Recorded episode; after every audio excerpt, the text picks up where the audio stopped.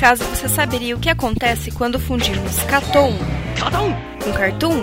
Não se vê isso todo dia. Simples, o Catum, um podcast sobre animação que tenta unir tudo o que há de melhor. É, e também o pior da animação ocidental e oriental, sem perder a piada e a data de publicação. Então, sintonize nosso feed e escute mais um podcast do Catum.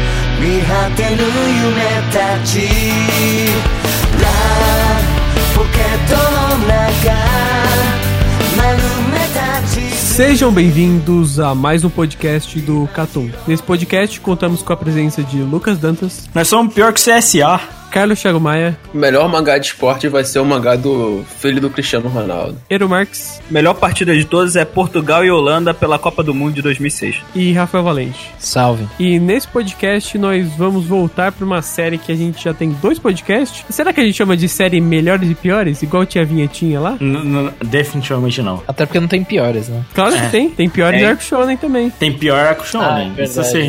É que a Ah, galera pode, do... pode, pode chamar assim, mas não vai ter vinheta. É ah, eu queria a vinheta. Inclusive, Não, se passar a vinheta eu coloco no podcast. eu passo a Com vinheta aquela- pra você lembrar. Porque uma vez você lembrou da vinheta que a gente fez do Felipe Dilon. Ah. Nossa! Esse momento é muito engraçado. Mas ó, de melhores arcos shonen, a gente vai para agora nesse podcast para melhores partidas de animes e mangás de esporte. Então nesse caso a gente focou bem nas partidas mesmo e a gente é, não vai considerar aqui esportes que envolvem luta, então pode esquecer, não vai ter Hajime no Ippo, mas vai ter várias partidas a gente, pra gente comentar aqui dos principais animes de esporte que a gente já assistiu, dos principais mangás que a gente já leu. Então é isso, bora pro cast? Bora.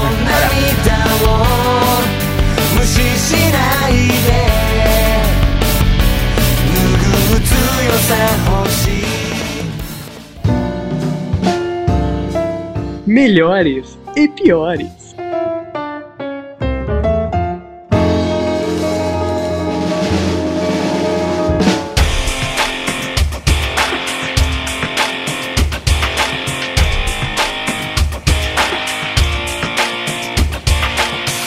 Uma das primeiras coisas que a gente pode discutir aqui é o que que define a partida ser marcante. Porque pensando em retrospectiva aqui dos vários animes de esporte que eu assisti, eu acho que o principal motor de fazer com que a gente se engaje numa partida e ache ela marcante é você tá torcendo pelo time, certo? É verdade, velho. Uhum. O, É. hype, o hype construído em volta da- das partidas é insano. É que o, o que eu acho que, que é até o maior erro do, de muita obra de esporte é achar que o foco tem que ser necessariamente no jogo. E tudo bem, eu entendo que a parte maneira do visual dos esportes e tal, até porque já adiantando, por exemplo, não tem um Kuroko no Basque aqui, certo? É maneiro, as animações maneiras, as jogadas são insanas e tal, é legal, mas se você não se importa ali com os personagens, não faz sentido. Porque por que, que a gente gosta de futebol? Todo mundo aqui tem um time que torce, certo? Eu e o Crive torcemos pra um time que não finaliza em gol direito. E aí, assim, se você não ama aquele time, se você não tem esse engajamento com o time, você é difícil. Você geralmente começa a acompanhar o esporte porque você torce por alguma coisa, não é? Tipo, pelo Sim. menos é a minha experiência. Eu comecei a me importar com futebol porque eu comecei a torcer pro São Paulo, tá ligado? E é isso. E você começou a torcer pro São Paulo por quê? Eu comecei a torcer pro São Paulo porque eu estava assistindo uma partida do São Paulo. Eu, se eu não me engano, um pai tinha acabado de morrer, alguma coisa assim. Ah, então novo. foi depois do Dororedoro, né? Depois do Dororedoro, Dororedoro. Porque Dororedoro matou meu pai. Nossa. Mas, assim, mas, então, eu, eu tava vendo uma São Paulo e, pô, quem nasceu na década de 90, né, viu uma, uma das, se não a melhor geração de São Paulo, certo? A gente viu o São Paulo ser campeão da Libertadores, ser campeão mundial, certo? Então você tinha, o time de São Paulo jogava um futebol muito bonito. E era uma época muito próspera do futebol brasileiro no geral, né? Tinha o Palmeiras da Parmalat e tudo mais. Sim, sim, mas o, o que eu quis dizer é, tipo, você começou a torcer por causa do São Paulo por Porque eu- causa da história que teve teve em volta Não. de São Paulo com você. Não, porque eu assisti o jogo. Só por isso? Eu tava vendo um jogo e eu achei tão incrível o futebol do São Paulo naquele momento que eu fiquei. Então, mas, mas naquele momento o, o São Paulo causou história, né? Causou, mas tipo, eu não Ah, sabia. marcou- eu não sabia o a contexto. história, né? Mano, eu tinha Mas, uns eu, vou, seis eu vou anos. falar que mano. isso não tem muita relevância, porque acho É. que a maioria daqui torce pro time porque basicamente não teve outra opção, né? Eu, Dá- pelo menos, é- eu não tive Não, outra na opção. verdade, na verdade eu, tive. Eu, eu não eu tive é, eu fui na outra opção inclusive porque meu pai é muito decepcionado comigo que eu não sou flamenguista porque ele me botou pra ver um jogo do de Flamengo e Corinthians com o Marcelinho um carioca Olha. voando em campo Então, a sua o cara destruiu o jogo e pronto Ó, mas ó, eu tenho certeza de que o Carlos foi porque ele não teve opção. Porque é impossível alguém escolher o Botafogo. É, verdade. racionalmente escolheu o Botafogo não tem como Não, cara, tipo assim, mais do que não ter opção, meu pai fez o certo. Meu pai pegou um jogo de Campeonato Carioca, o jogo da música, Botafogo e Bangu, assim, tá ligado? Me levou, o Botafogo meteu 4x1 no Bangu, tava no estádio. Mas, bem, o teu pai correu o risco Então, Botafogo perder pro Bangu não é muito difícil não. exato. Esse esse é o Eu risco. podia, ser, eu, eu podia ser Bangu até hoje, mas não aconteceu. Eu, eu- eu honestamente achei que o, o pai do, do Carlos ia chegar assim: você vai torcer pro Botafogo, a gente só tem seis torcedores, a gente precisa de sete pra ser considerado uma torcida. Então você ou você torce ou você torce. Eu achei que era isso, entendeu? Mas. Não, mas, mano, tipo, foi meio que osmose, tá ligado? Torcer pro Botafogo. Mas não foi isso que me fez me apaixonar por futebol, sabe? É, e que eu achei no futebol de São Paulo me encantou e foi por causa daquilo. Eu vou falar que a partida que me engajou foi uma derrota. Talvez isso tenha contribuído que o fato de eu gostar de underdog desde criança. É. Foi São Paulo e Once Caldas em 2004. Nossa. São Paulo perdeu no último minuto da semifinal da Libertadores. E eu chorei esse jogo. E tipo, esse jogo foi o que foi na época que eu comecei a gostar de futebol, sabe? Mas, mano, eu acho que o entorno, assim, as narrativas do esporte te influenciam. É. Porque o, o esporte, ele é, ele é uma narrativa, assim, por si só, sabe? É claro que tem a narrativa do jogo, mas tu tem a narrativa pós-jogo e, anterior ao jogo, sabe? Eu me considero torcedor pra caralho do Liverpool hoje, porque a minha primeira Champions League que eu vi na minha vida foi a Champions League de 2006, que todo mundo aqui já sabe o que aconteceu. E foi a primeira vez que eu acompanhei um time mesmo jogando Champions League. Eu vi todos os jogos da oitava, desde as oitavas até o final com o Liverpool. E tem partidas memoráveis, como por exemplo a partida contra a Juventus. Liverpool pa- empata em 0x0 em Anfield, vai jogar na, em Turim 2x0 com o chute do meio-campo do, do Luiz Garcia, velho. Porra. Eu acho que esse, esse lance da narrativa, e a gente tá trazendo isso pra fazer um paralelo com o futebol, que é o esporte que a gente prefere aqui e tal. Essa, essa narrativa é tão grande, ela é criada ao longo do tempo, que eu acho que é um, um exemplo muito bom que a gente tem no Brasil é o Grenal. Que o- os moleques crescem, ou você é vermelho ou você é azul, né? Eles crescem, tipo assim, a cidade é dividida. E todo Grenal, ele marca. Bahia e Vitória. É, Bavi é lá, forte. lá, né? inclusive, é bem mais pesado. Eu acho que o Minas, Grenal é o Minas- mais pesado. Não, eu acho- Aliás, um clássico pesado aqui é de Campinas, mano. Campinas, o bagulho é Deu sério, mó treta. É Preta. Deu mó treta agora, né? Com o recente. Mas, cara, dependendo do jogo, ele, ele marca até pessoas que não são torcedores, tá ligado? Eu lembro até hoje de um Grenal que é o Grenal que eles tacaram fogo nos banheiros químicos, mano. Porra, maior Grenal de todos os tempos pra mim. Não, e, e- e cria uma cultura, porque antes do jogo do Grenal, tipo assim, os caras começam a fazer um monte de coisa em volta do estádio. E, tipo, sem parar. E, e- cria uma comunidade. Os ca- é um negócio muito grande. Que é essa força da narrativa. Tipo assim, o esporte em si, não é que ele é secundário, porque tudo isso se deriva do- da existência do esporte. Mas se você não tem tudo isso, imagina, o Grenal ia ser só um jogo, tá ligado? Entre, entre Grêmio. E beleza, e ninguém ia se importar, saca? Eu também acho que tem a sua própria participação no esporte. Por exemplo, eu, eu, eu gosto muito de handball porque eu joguei handball. E tem vários esportes que são disso, tá ligado? A pessoa que jogou o esporte acaba se apaixonando pelo esporte porque, vamos ser sinceros, fazer esporte tu tem uma rotina desgraçada algumas vezes. É repetitivo pra caralho. É fazer, mas por algum motivo a gente gosta, né? Meio sadomasoquismo nesse sentido, mas é. E você acaba acompanhando nesse sentido vários esportes aí que são até secundários, vira e mexe. Você acompanha e graças a Deus viram mangá. E depois viram anime nesse sentido, né? Porque basicamente só no Japão que se faz isso. Mas dentro de uma história, de um anime, o que, qual que são os pontos que vocês acham que são relevantes, assim? Tudo bem, a construção de personagens, você se importar com eles, O rival tem que ser tão importante quanto o protagonista, às vezes. eu também, Também acho, acho, também acho. Se o, Construção do rival é uma coisa muito importante. né? se o É, time no final das contas é pega- construção de personagem também, né? Sim, claro que é. Sim. É porque muita gente acha que o secundário tem que ser tratado com menos apreço que o protagonista porque ele é secundário. Não Mas fa- no final das contas, em um, em um anime de esporte, ele é tão importante, se não mais, do que o protagonista, tá ligado? Exato. É, porque o protagonista vai estar vendo o tempo todo. Esse cara só vai ver nessa partida, entendeu? É. É, e ele, vezes. tem que ser, e ele tem que ser importante nessa partida pra você lembrar dele. E, e outro, eu acho que tem um ponto delicado na partida de esporte, porque, por exemplo, quando você vê um shonen shonen de porrada, o antagonista, ele é um vilão. Muitas vezes ele é uma pessoa ruim. Sim. O, o ponto delicado da partida de esporte é que o cara tem que ser o seu adversário, mas ao mesmo tempo ele não pode ser um. Normalmente, histórias de esporte que focam como os adversários, como por exemplo, pessoas ruins, demônios, eles acabam tendo alguns pontos negativos com relação a isso, sabe? É Tem porque- que focar que o cara é só um adversário, ele tá lutando contra você, beleza, ele vai tentar vencer você de qualquer forma, mas é pelo esporte. Sim, é porque a parte legal de você ter dois caras muito fodas jogando um contra o outro é você conseguir reconhecer o quão grande eles são. A discussão Maradona-Pelé só é relevante porque os dois são figuras muito emblemáticas do futebol. Se você demonizasse um ou outro, não faria sentido, ninguém ia se importar, saca? Com, com essa, essa disputa dos dois, de por quem é o maior de todos os tempos. E eu acho que, tipo assim, se você não cria isso, é difícil. E eu acho que as pessoas passam isso um pouco do ponto, porque se você parar pra pensar em One Piece, um dos arcos menos valorizados, ou que as pessoas acham que é um dos piores arcos, é o da Ilha dos Tritões.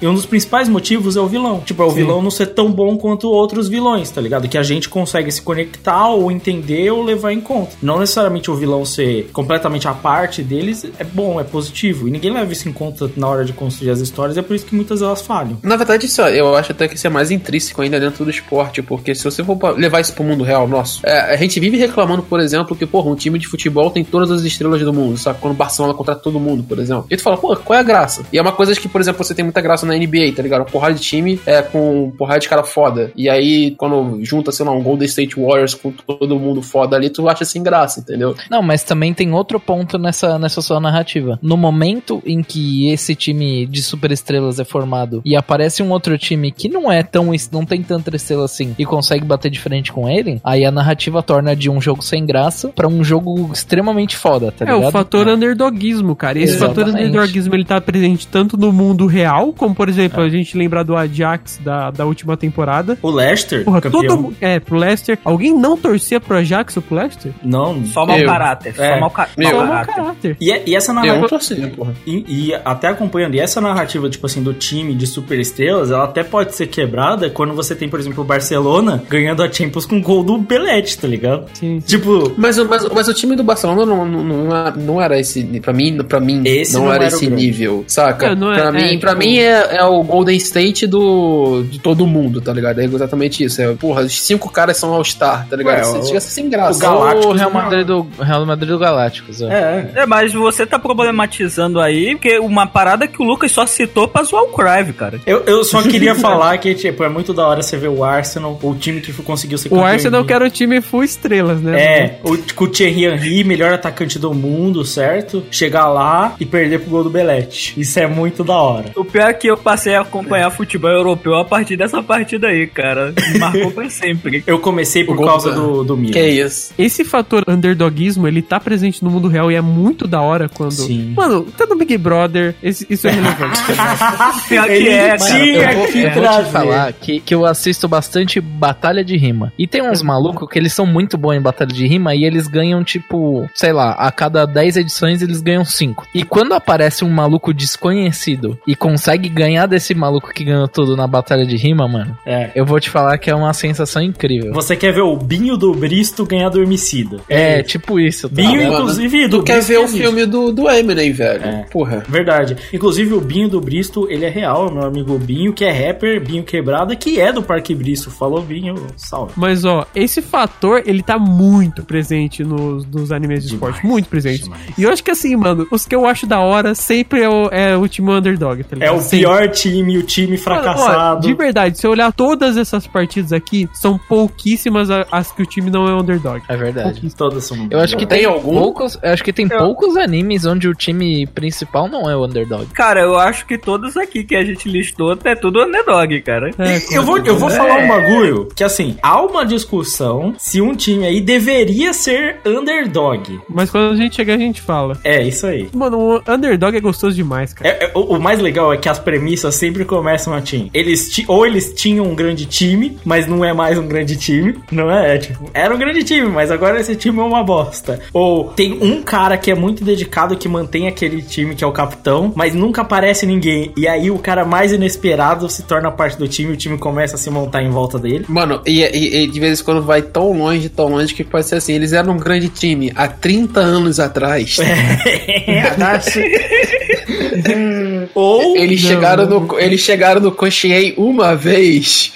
É. É, ou tem um time, tem os jogadores e na verdade eles são um bando de drogado, fumante. Não, na verdade, não, são poucos assim. Mas na São verdade sobre a vida deles É. e como isso vai mudar a vida deles como um todo, sabe? poucos. É, Esse é o Haddad. É, esse- mano, mas esse lance de transformação é muito irado, É, mano. muito mano, tipo assim, ó, eu vou falar, pode ser um negócio meio retardado, mas, mano, eu crio as histórias da minha Master League com meus times Ah, eu underdogs. também, eu também. Eu também. Mano, Não, eu não, crio, eu crio. Senão não é legal, cara. Mano, a minha última Master que eu tô jogando agora é com o Sheffield. A gente fez esse confere, né, Crave? É o primeiro time da história, né? Não, não o Sheffield United, o Sheffield Wednesday, que é o baseado no primeiro time da história, né? É o, é o primeiro campeão da Premier, Da da, Premier- Premier League, não, do campeonato do campeonato inglês. É, e aí eu tô criando, pra mim tem toda uma narrativa de que eu tô reconstruindo a história desse time que vai voltar a ser o maior de todos, porque é o primeiro time, entendeu? E todo mundo tem que respeitar a história dele. Eu tô fazendo essa narrativa pra mim. Não, eu, te- eu tenho um enredo no meu que eu jogo com o Oxford United.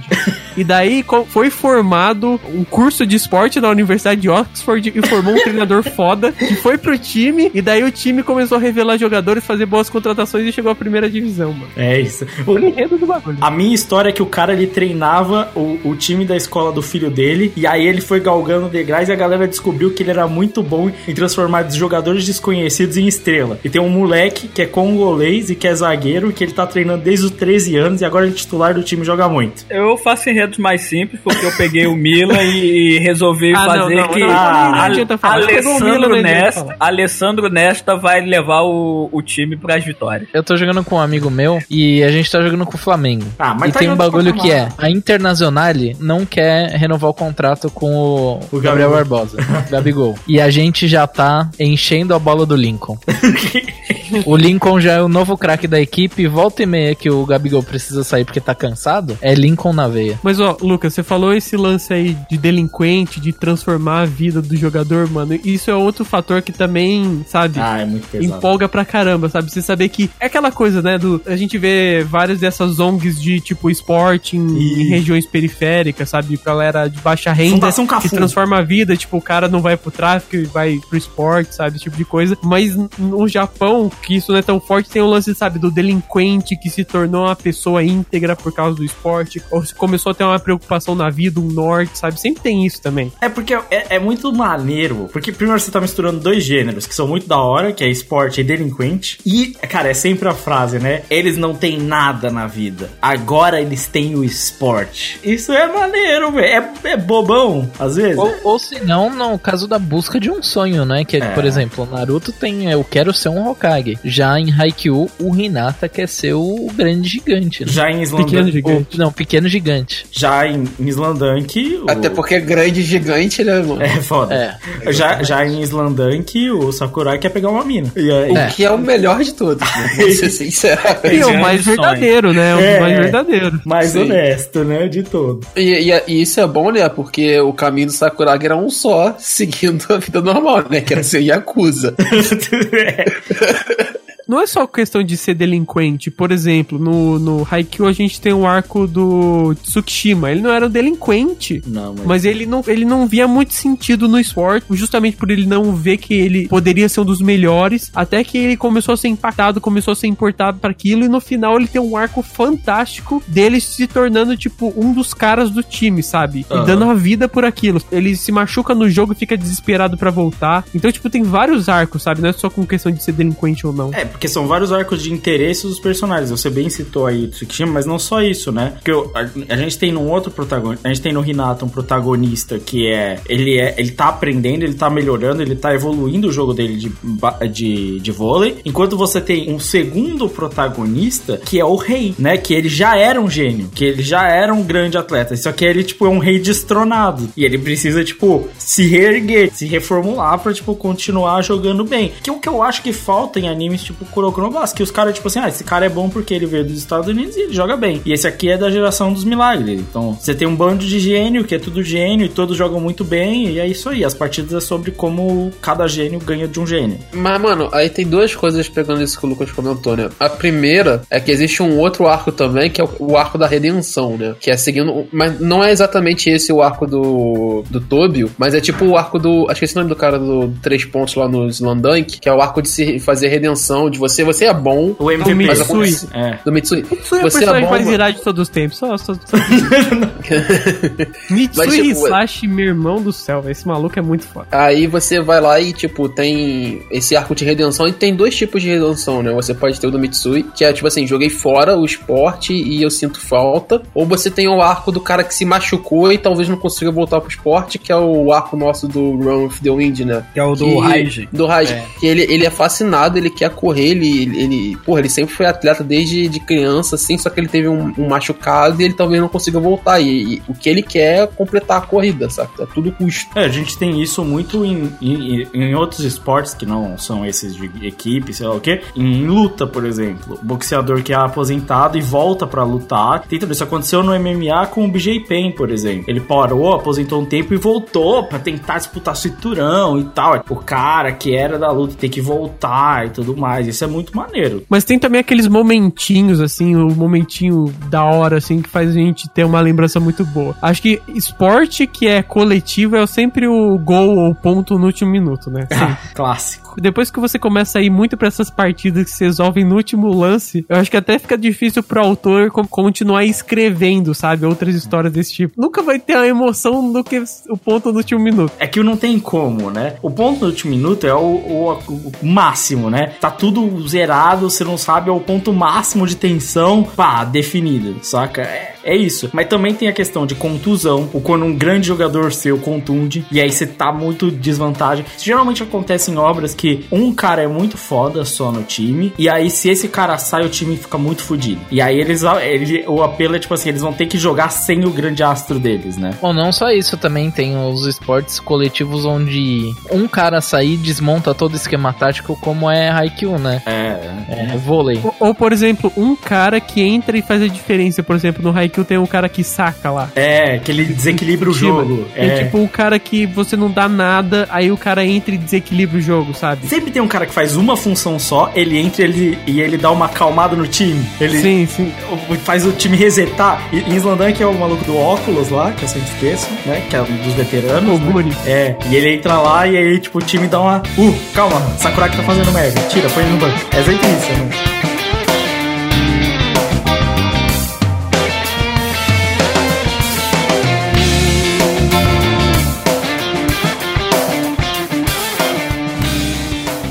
ほんのわずか、苛立ちと焦りを含んだほころびを、待ってたよ。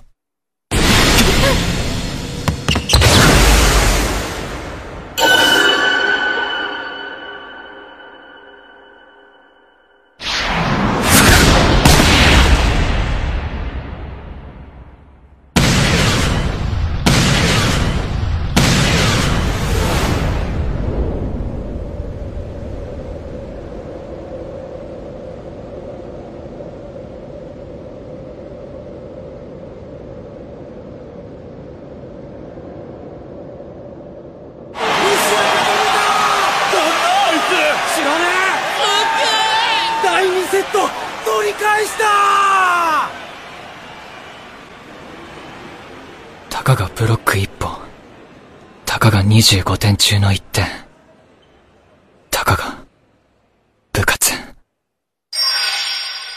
もしもその瞬間が来たら、俺が、お前がバレエにはまる瞬間だ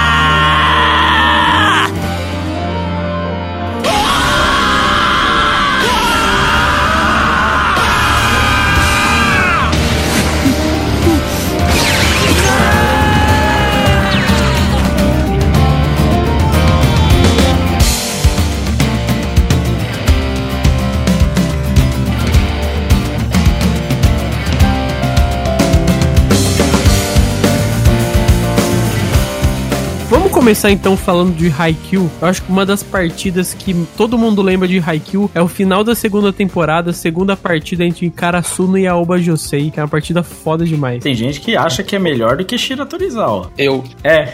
Ah, eu só não concordo com isso por causa do Tsukishima? Só por isso. É que Não, mas é, tipo assim, até concordo nesse sentido. Acho que, acho que o grande momento de, de, de Haikyuu é o momento do Tsukushima. Mas, tipo assim, eu acho que até o ponto onde as duas partidas são construídas, os personagens. Aquele negócio que a gente tava comentando, de os personagens, o rival também tem que ser muito bem construído. O Oba José é muito mais bem construído até então. Ah, não, sim. Do O, que- o, o Oikawa é muito foda. o Oikawa é um personagem muito mais maneiro do que qualquer Ele é muito melhor que o Giba lá. Como é que é o nome do Giba? O Shijima. O Shijima. É, não, é porque os, os protagonistas desse do Shira Torizawa é o Shijima e o maluco ruivo, né? E assim, um é, ele só é tipo, ah, eu tenho o meu mega instinto, olha como eu sou melhor que o Tsukishima, tá ligado? E o outro é o Mega Blaster Cristiano Ronaldo do vôlei, né? tipo isso. Beleza, saca? Não, não, é tão.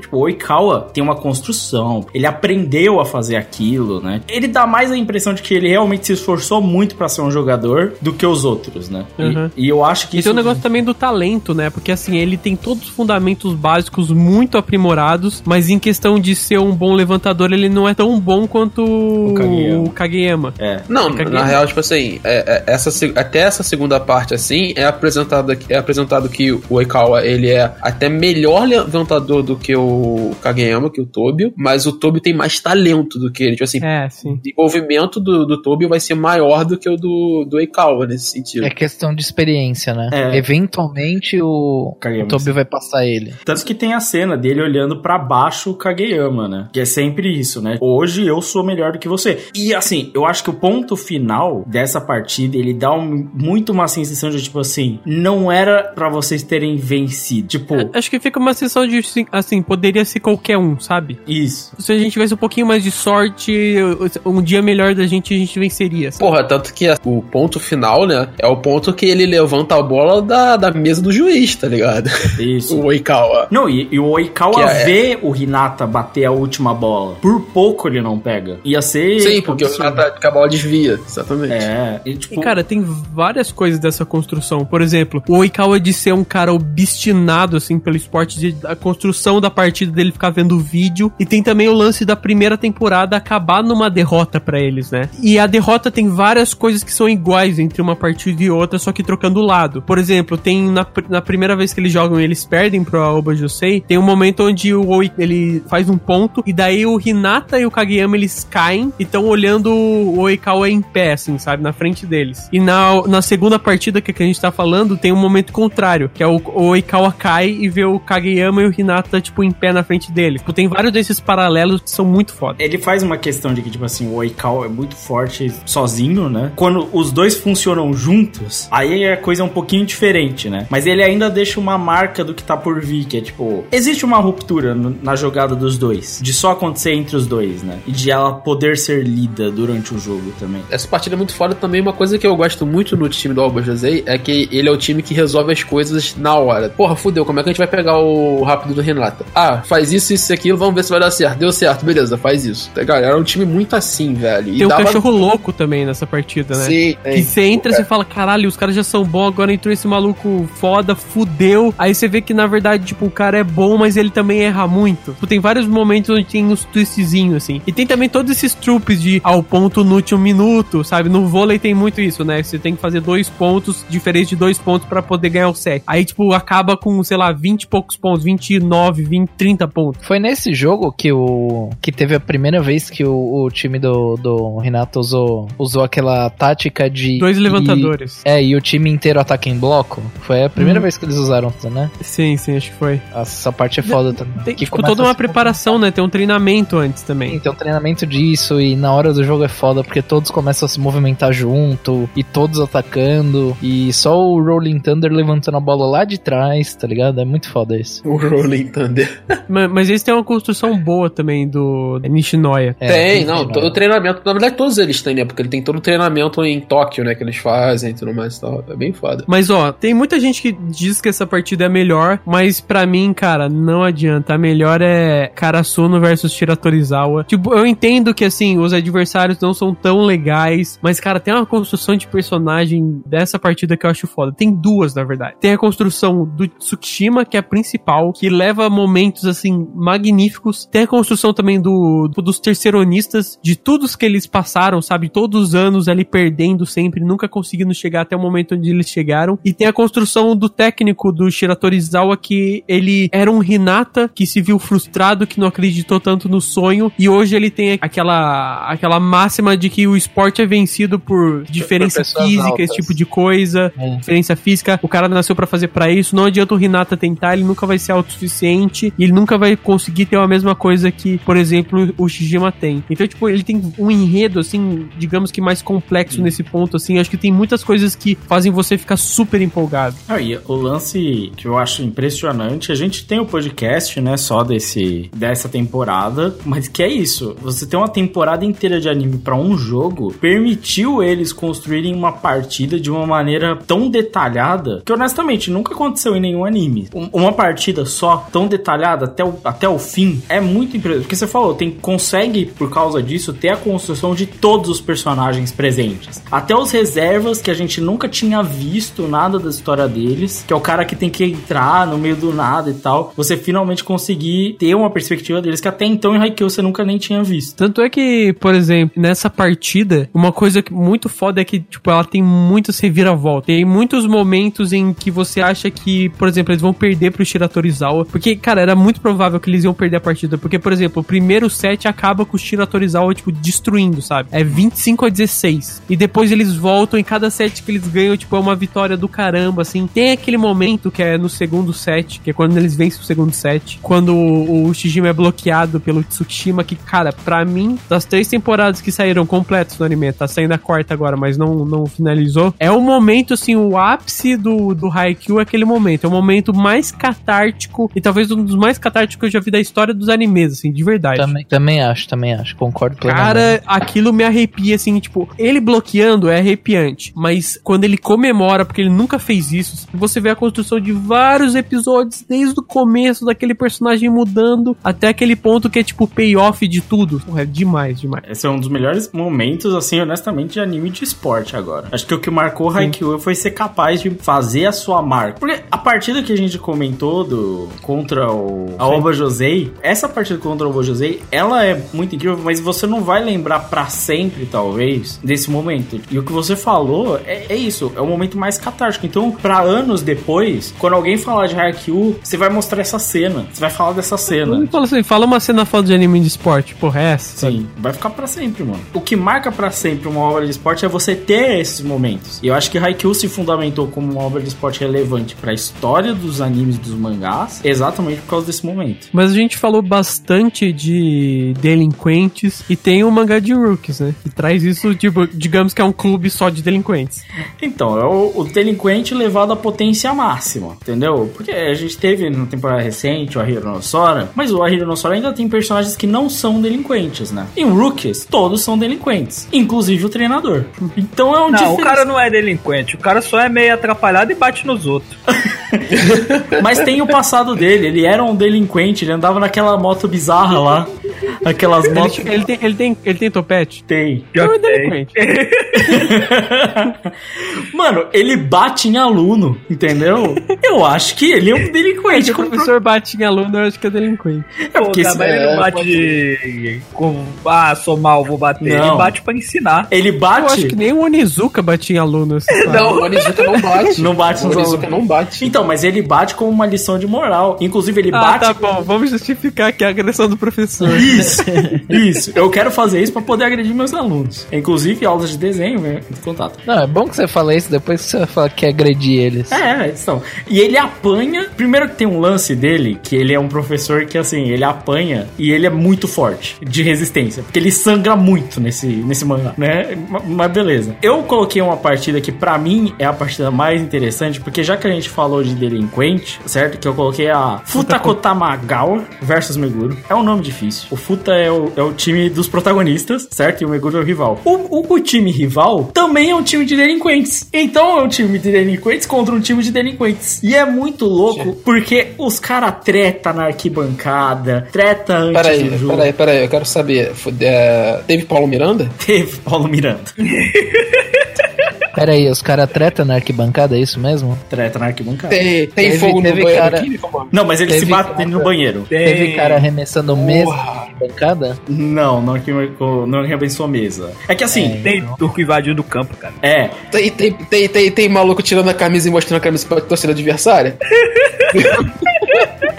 Gás lacrimogêneo no vestiário, pô. Então, eu só queria falar. Gás de pimenta dentro Ma- do, da maluco- do vestiário. Em partes, tem maluco tirando a camisa e se mostrando contra os adversários. Então, tem Porra, muito é disso. Porque, é porque É, esse assim. mangá é bom demais, mano. Já, já, eu já achei bom. Não, e é beisebol, né? Que não é um negócio meio paradão ainda, né? Mano, é o beisebol com o maior número de ações da história. É o jogo com o maior número. Porque o louco é que, assim, esse cara pegou um time só de caras. Porque você pensa, tem um cara que você vê que, tipo, ele parece ser tipo o Sora do Hiro no Sora, que ele não é tão delinquente. Mas ele é delinquente também. Ele é amigo de todos os delinquentes e ele também tira a camisa e fala assim: ah, é que eu também fiquei forte batendo nos outros. Todo mundo é delinquente nesse, nesse lugar, entendeu? E o louco é porque, imagina, o cara tem que deixar sob controle esses caras que claramente não tem nervos. E ele é ele é constantemente ameaçado no mangá de, tipo, o time ser cancelado por causa do fato deles serem delinquentes e eles ficarem batendo uns nos Fazendo outros. merda. É, e essa partida é meio que a definição, tipo assim, vocês precisam conseguir passar por isso, porque se vocês não passarem essa partida sem bater nos seus adversários, que são os delinquentes, a gente não vai conseguir jogar mais. Tipo, não vai ter como, porque todo mundo quer impedir a gente jogar, porque a gente bate em todo mundo o tempo inteiro. Então precisa parar. Só que os outros caras, aí é foda, porque o lance de Rookies é que é o arremessador versus o arremessador, entendeu? É o, é o, o grande protagonista, assim, é o técnico, mas se não fosse isso, seria o arremessador, que ele é o gênio Mas, ó, do mas bagulho. ó, a questão de, do beisebol, na minha cabeça, a gente não tem contato com beisebol no Brasil, de verdade. Só se Sim. você for da comunidade japonesa, mas é muito raro, muito raro. E tipo assim, na nossa cabeça, o cara que é mais foda é o rebatedor. E no beisebol, quando você co- começa a entrar no beisebol mais a fundo, você- você percebe que quem manda no jogo é o pitcher. Isso, que é exatamente isso. Tanto que o, o as do time, eles ficam falando, o as do time é ele. E quando entra um cara que é do um primeiranista, ele também vai ser um pitcher, entendeu? Porque os caras que competem entre si. Só que esse as é foda, mano, porque ele é o cara que meio que largou do esporte. Tem dois caras, tem um rebatedor, que é o principal rebatedor deles, e esse cara que é o pitcher, que eles são os caras que meio que estão de fora e eles têm que, que ser reintegrados no esporte, entendeu? E o rebatedor, ele é um cara do topete loiro penteado em cone pra frente, entendeu? Tem um nome pra esse, desse penteado, só que eu esqueci o nome. É, que é o clássico delinquente master, né? Eles gostam muito de andar com a camisa do beisebol aberta pra mostrar o tanquinho, porque eles são muito fortes. O, o lance é que todos eles são fisicamente muito bem preparados. Não tem nenhum problema isso. Apesar de eles serem delinquentes, eles estão muito em forma, entendeu? Apesar de ficar fumando igual maluco, eles estão muito Tem, em uma, tem inclusive uma capa de rookies que é os caras correndo pá, sem camisa. Foda pra caralho. É, é, que é só isso. E essa, mano, essa partida é muito louca. Os caras brigam entre si no vestiário, briga depois, mas aí tem a construção dos rivais, porque a Megura é meio que rival deles, entendeu? O grande rival deles. E aí tem toda uma questão da torcida, da galera que só segue o time do Meguro, porque eles são um time maluco de, de delinquente, entendeu? A torcida que eles têm é só por causa disso. E durante a partida, eles começam a se importar tanto com o jogo, tipo, os caras que estão ali, apesar de eles serem delinquentes, eles começam a mostrar que eles querem ganhar, entendeu? E aí a torcida começa a se desconectar do próprio time, porque eles não estão vendo mais aquele time que tá brigando, eles estão querendo ganhar. E aí ele começa a construir não só os delinquentes do- dos protagonistas que estão evoluindo com o esporte, deixando de ser, mas os rivais também que são delinquentes estão tendo que se importar com o esporte também. Então é o, o duplo crescimento, entendeu? É, é um combo muito grande essa partida de hoje. Esse mangá é muito incrível. Fora que o mangá é extremamente bem desenhado, então, né, vale a pena. Bom demais, cara. Rookies é bom demais.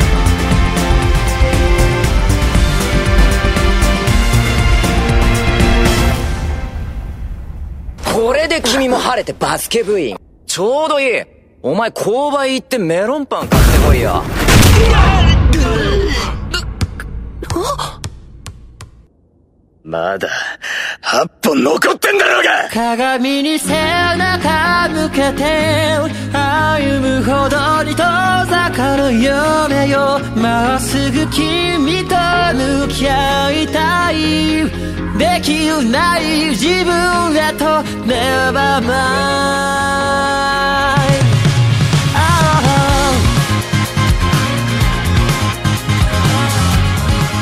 Mas ó, falando de um anime recente aí, que foi bem legal, que saiu no final de 2019, foi o A Hironossora. E cara, também é bem focado em delinquentes, não tanto quanto rookies, mas tem partidas bem fodas. Eu coloquei dois, dois jogos de Hironossora. O Lucas leu também, né? Eu li o mangá. Então me acompanhar nisso aí de ler o mangá. As duas ainda não saíram no anime, tá? Então quem não viu o anime vai tomar spoiler. Que é basicamente a primeira partida deles nas classificações do intercolegial, né? Porque quem acompanha aí Haikyuu, Slandunk, sabe como é que é, né? Tem os torneios ali de classificatório, você tem intercolegial. E, cara, a primeira partida deles do intercolegial é muito foda, porque eles, eles são o... Se você quer underdog, nada é mais underdog do que o time de Hironossora. Nada. Os caras são muito underdog. Nada, nenhum. Eu... E aí, tipo assim, eles surgem ali e, tipo assim, de cara, o primeiro jogo eles pegam o top 4 da, da, da, da do local. É, e, é, e, é. Mano, e assim, o, o jogo é pau a pau o tempo inteiro, ninguém acredita, os caras levam o jogo até o último ponto, aquele bem aquilo mesmo. E, assim, o, o resultado de, de como acontece, né, de tudo. E o pior, cara, é que, assim, uma coisa que, que tem a Heroes of Sora que não tem nos outros mangás de esporte é que, para eles começarem a ganhar, sofre muito, mano. Acho que o Lucas vai concordar comigo nesse Ah. sentido. Então, é porque, aproveitando isso, o gancho que você tá puxando, é que a maioria dos times, dos mangás, eles têm o cara que é o as, mas eles têm outros jogadores que pelo menos sabem os fundamentos. Em A Hironosaurus tem um cara que claramente é melhor que os outros,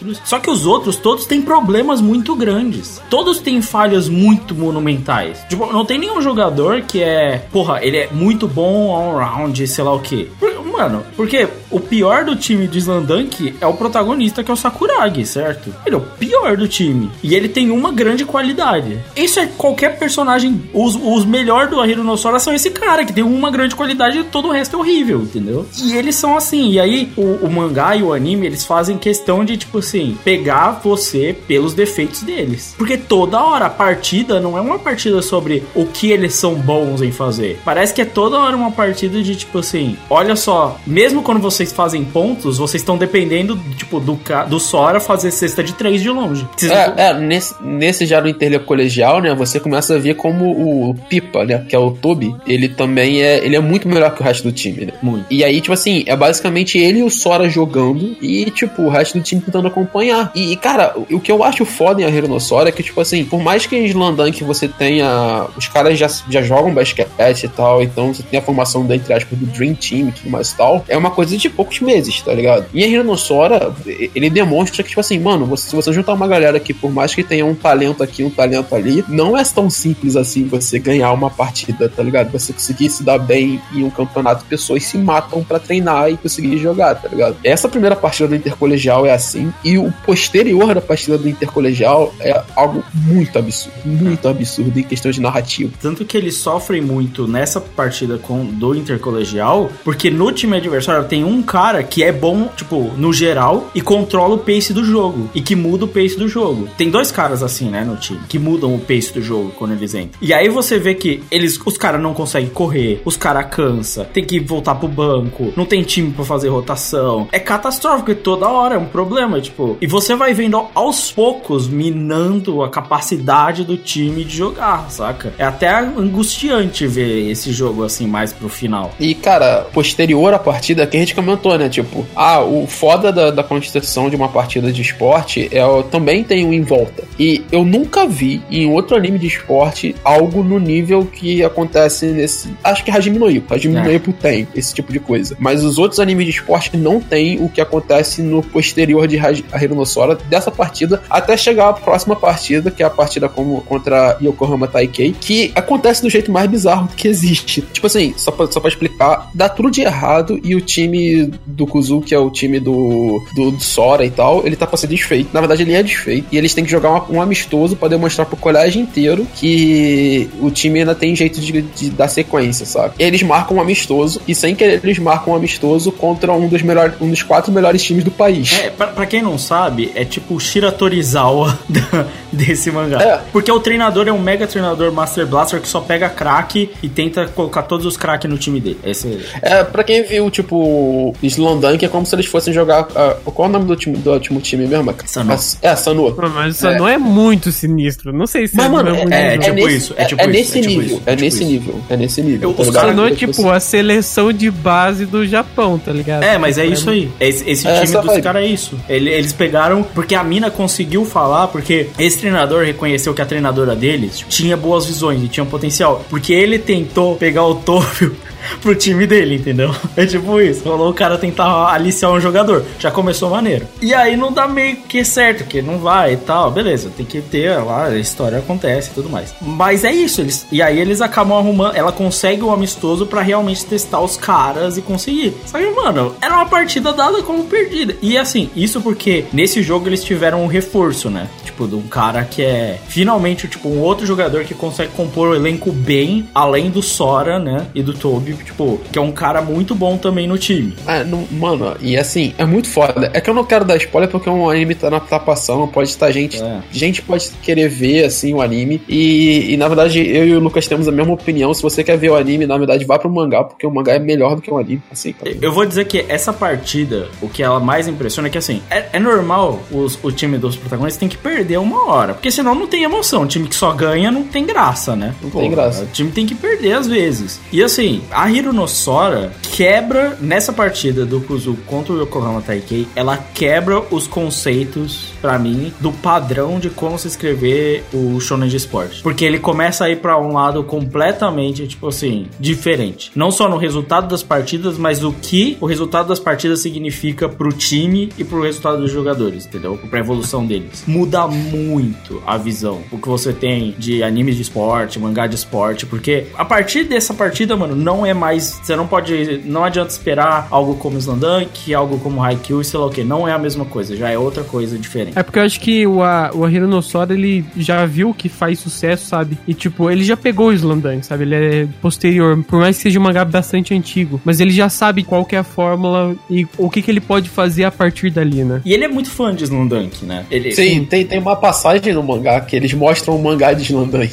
É, é, é muito isso. Só que aí eu acho que é legal, porque faz muitas coisas parecidas com o Slandunk, mas agora ele já não é igual ao Slandunk. É muito diferente. Talvez até seja um caminho até meio perigoso, Cry. Em que, assim, você tá meio que desbravando um lugar que, assim, ninguém vai muito. O Rookies não é padrão, por exemplo, mas ele tem os comodismos shonens, de, tipo, ir pro Koshien, sei lá o que. Ele ainda segue nesses passos. O atual de Ahiro no Sora não tá nada disso. Não, não- não é nenhum desses caminhos, entendeu? O grande diferencial nesse sentido é que a maioria desses mangás de esportes, assim, a gente vai falar de um outro que tem um pouco de importância nesse sentido, assim, do entorno, mas principalmente os, os mangás de esportes e anime de esporte de colegial, é muito o jogo pelo esporte, assim, pelo, pelo moleque querer se, se provar no esporte, entendeu? Ou então, como a gente falou do delinquente, de é, encontrar um caminho de vida. Em Hiro no Sora, não, é tipo assim, é como o esporte e a atuação deles também influencia na vida deles, mas como o entorno também todo acontece, sabe? A vida deles não acontece somente pelo esporte, existe todo um acontecimento em volta do colégio, tudo. Porra, É. assim, é muito foda. Essa muito, partida muito foda. pega muito nessa, nessa questão que você tá falando,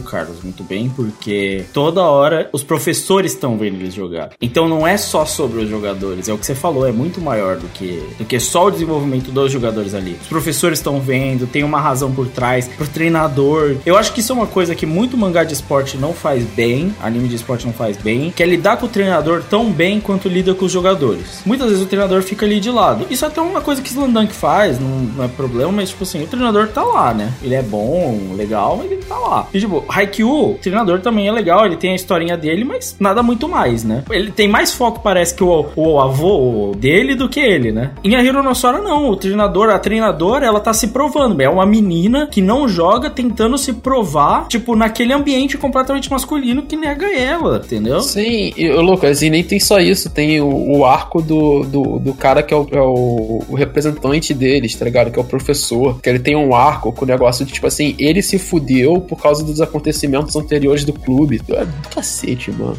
Mas vamos pra uma partida bem surrealista nesse caso aqui, que é Peco versus Dragon em Ping Pong The Animation. E, cara, aí é loucura, assim. Essa partida é irada, é, é muito irada, muito. Porque é aquela coisa, começa com o entorno do personagem. O Peco era o cara que era super talentoso, começou a perder, começou a fumar, ficou gordo, quase morreu. ó. Quase morreu Se matar. morreu afogado no raso. Morreu afogado no raso. Pas- Passou, passou o ano novo bêbado. Passou Natal e o ano novo bêbado. Quase engravidou a mina. Mano, esse cara é um fodido. Esse que é muito bom, cara. Peco é bom porque quando ele quer fazer merda, ele faz mesmo, mano. O bagulho é doido. O cara, o cara vai treinar com a avó dele aí começa a treinar com os caras da, da faculdade, que esse é um treinamento que é o treinamento foda. Quando você começa a jogar contra o cara da faculdade é porque você tá muito sinistro. Não, e- Aí ele entra no campeonato pra jogar contra o Cristiano Ronaldo, o cara que abdicou da, Da vida pra isso. da vida para jogar ping-pong, mano. Mano, os caras são careca todos. Todos. do- dos times lá. Não e pode ele ter é um- cabelo, cara. Você não pode ter cabelo pra jogar ping-pong. Não pode, então. É, é, é tão sinistro. Os caras que eles não têm cabelo. E todo mundo sabe que o Não, jogador, o jogador careca ou com a cabeça raspada, ele tem um boost de habilidade muito maior, né? A gente sabe. O, é um é- o, o- o Dragon ganha da, da máquina, mano. É, ele e Kasparov. Mano, é um bagulho absurdo. Cara, esse, inclusive, o que leva essa partida, você bem falou, que o cara treina com a universidade, mano, é muito foda. A velhinha chega e fala, os caras falam, ah, você acha que ele vai poder jogar? Aí ela, mano, tipo, não, ele vai ganhar de todo mundo aqui depois. E aí ele começa perdendo, se fode pra caralho, e depois ela fala, ah, ele tá bom? Aí ele fala, ah, é, tá bom. A gente não ganhou nenhuma partida, uns bagulho assim, né? E, ele, tipo, caralho, o cara tá aniquilando a universidade, velho. E, a- e aí tem a, a construção, porque o Peco só se torna tão grande porque ele tem um cara que é um secundário que eleva muito quem ele é, né? O robozão faz ele crescer muito, né? O Smile. É, então. Ele cresce muito como personagem, tendo o Smile atrás dele, dando suporte pra essa história. E essa partida é um show-off, né? E tem, tem várias coisas, por exemplo, ele tava tão naquela coisa do o Dragon, o, Ka- o Kazama, ele tava tão naquele negócio, caralho, sou muito bom, eu preciso sempre estar treinando, treinando, treinando, treinando, treinando. E ele nunca se divertia, sabe? Era sempre um negócio exaustivo pra ele de ser melhor. E nessa partida ele começa, sabe, se divertir pra caramba jogando contra o Peco. E o Peco ele entra na loucura total. Tanto é que tipo, essa não é nem a final, né? É a semifinal. Não, é a Mas é a partida que talvez seja mais lembrada do ping-pong. E ela é lembrada porque tem esse arco tanto da, da garota que desistiu do Kazama por conta de que, cara, o cara abdicou de tudo pra jogar ping-pong. E nesse ponto ele percebe que, cara, ele pode se divertir também com o ping-pong, não é só essa coisa exaustiva de ser o melhor. E do talento natural do Peco de, cara, ser foda pra cacete. Tanto é que ele entra numa pira surrealista, assim. Tanto é que a trilha sonora nessa partida, ping-pong é um anime com uma trilha sonora foda. Mas essa partida é o episódio da trilha sonora música tema do Clonoa do Play 1, tá ligado?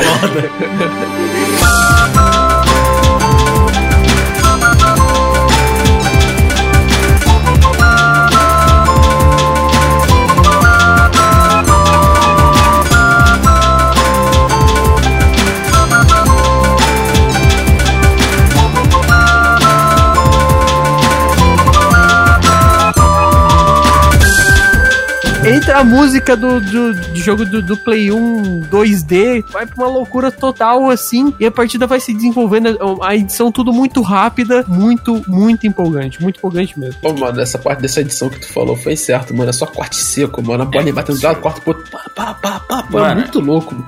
E é muito dinâmico, né? É. A partida é muito frenética. E a direção é um negócio, você que falou do surrealista, porque ele começa a mostrar, tipo assim, ele fica muito gigante, né, o Kazama. Ele fica gigante na, na mesa, ele passa por cima, tipo, ele, ele é sempre maior, sempre mostrado de baixo pra cima, o tempo inteiro pra cima do Peco. E aí o Peco começa a correr e ele pula, e ele vai pulando pra ficar mais alto que ele, né? Tipo, é um bagulho Sim, sim. muito foda, mano. Ele pulando. Você pode virar e falar, ah, que absurdo, o jogador de ping-pong pulando. Mas tem todo um sentido narrativo ali dele. O cara tá sempre maior, mas ele tá lá, e ele corre, e ele pula, e ele, tipo, tentando combater o quão grande o adversário dele ele é, velho. Parte Essa partida é animal mesmo, cara. Não, cara, ele vai intercalando com a garota pegando o avião. É, fica tudo extasiado, assim, sabe? É só a partida, é só aquilo que tá valendo. E os caras se divertindo. Esse negócio dele pular é muito foda, porque isso ainda mistura com a música, sabe? Que é uma música super. Não é uma música de tensão, sabe? Que a partida tá pegada, igual tem Haikyuu, igual tem Slandank. É uma música de divertimento. É. Então é um approach, assim, muito diferente, muito diferente. E ele sai de um negócio, cara, que é muito agressivo, né? Que é o que você falou, tipo, esse cara é o monstro, ele é o fodão, sei lá o quê. Que aí tem as frases do Peco falando assim: se eu deixar ele chegar, ele me pega. Se eu vacilar, ele vai me pegar. Se eu temer, eu vou morrer. E aí ele fala, agora vou. E ele vai, tá ligado? E, e aí o negócio sai desse negócio de medo absoluto pra até o momento que ele tá sorrindo, né? Cara, é muito, muito, muito, muito foda. A partida final, ela é mais, tipo, simbólica, assim, sabe? Ela não é tão partida de mangá de esporte, de anime de esporte gente espera, sabe? Essa cumpre com tudo, assim. Ela Sim. tem um approach diferente, mas ela é empolgante. Você torce pelos personagens. E tem uma edição foda, trilha sonora foda. Tipo, é, nessa questão ela é completa.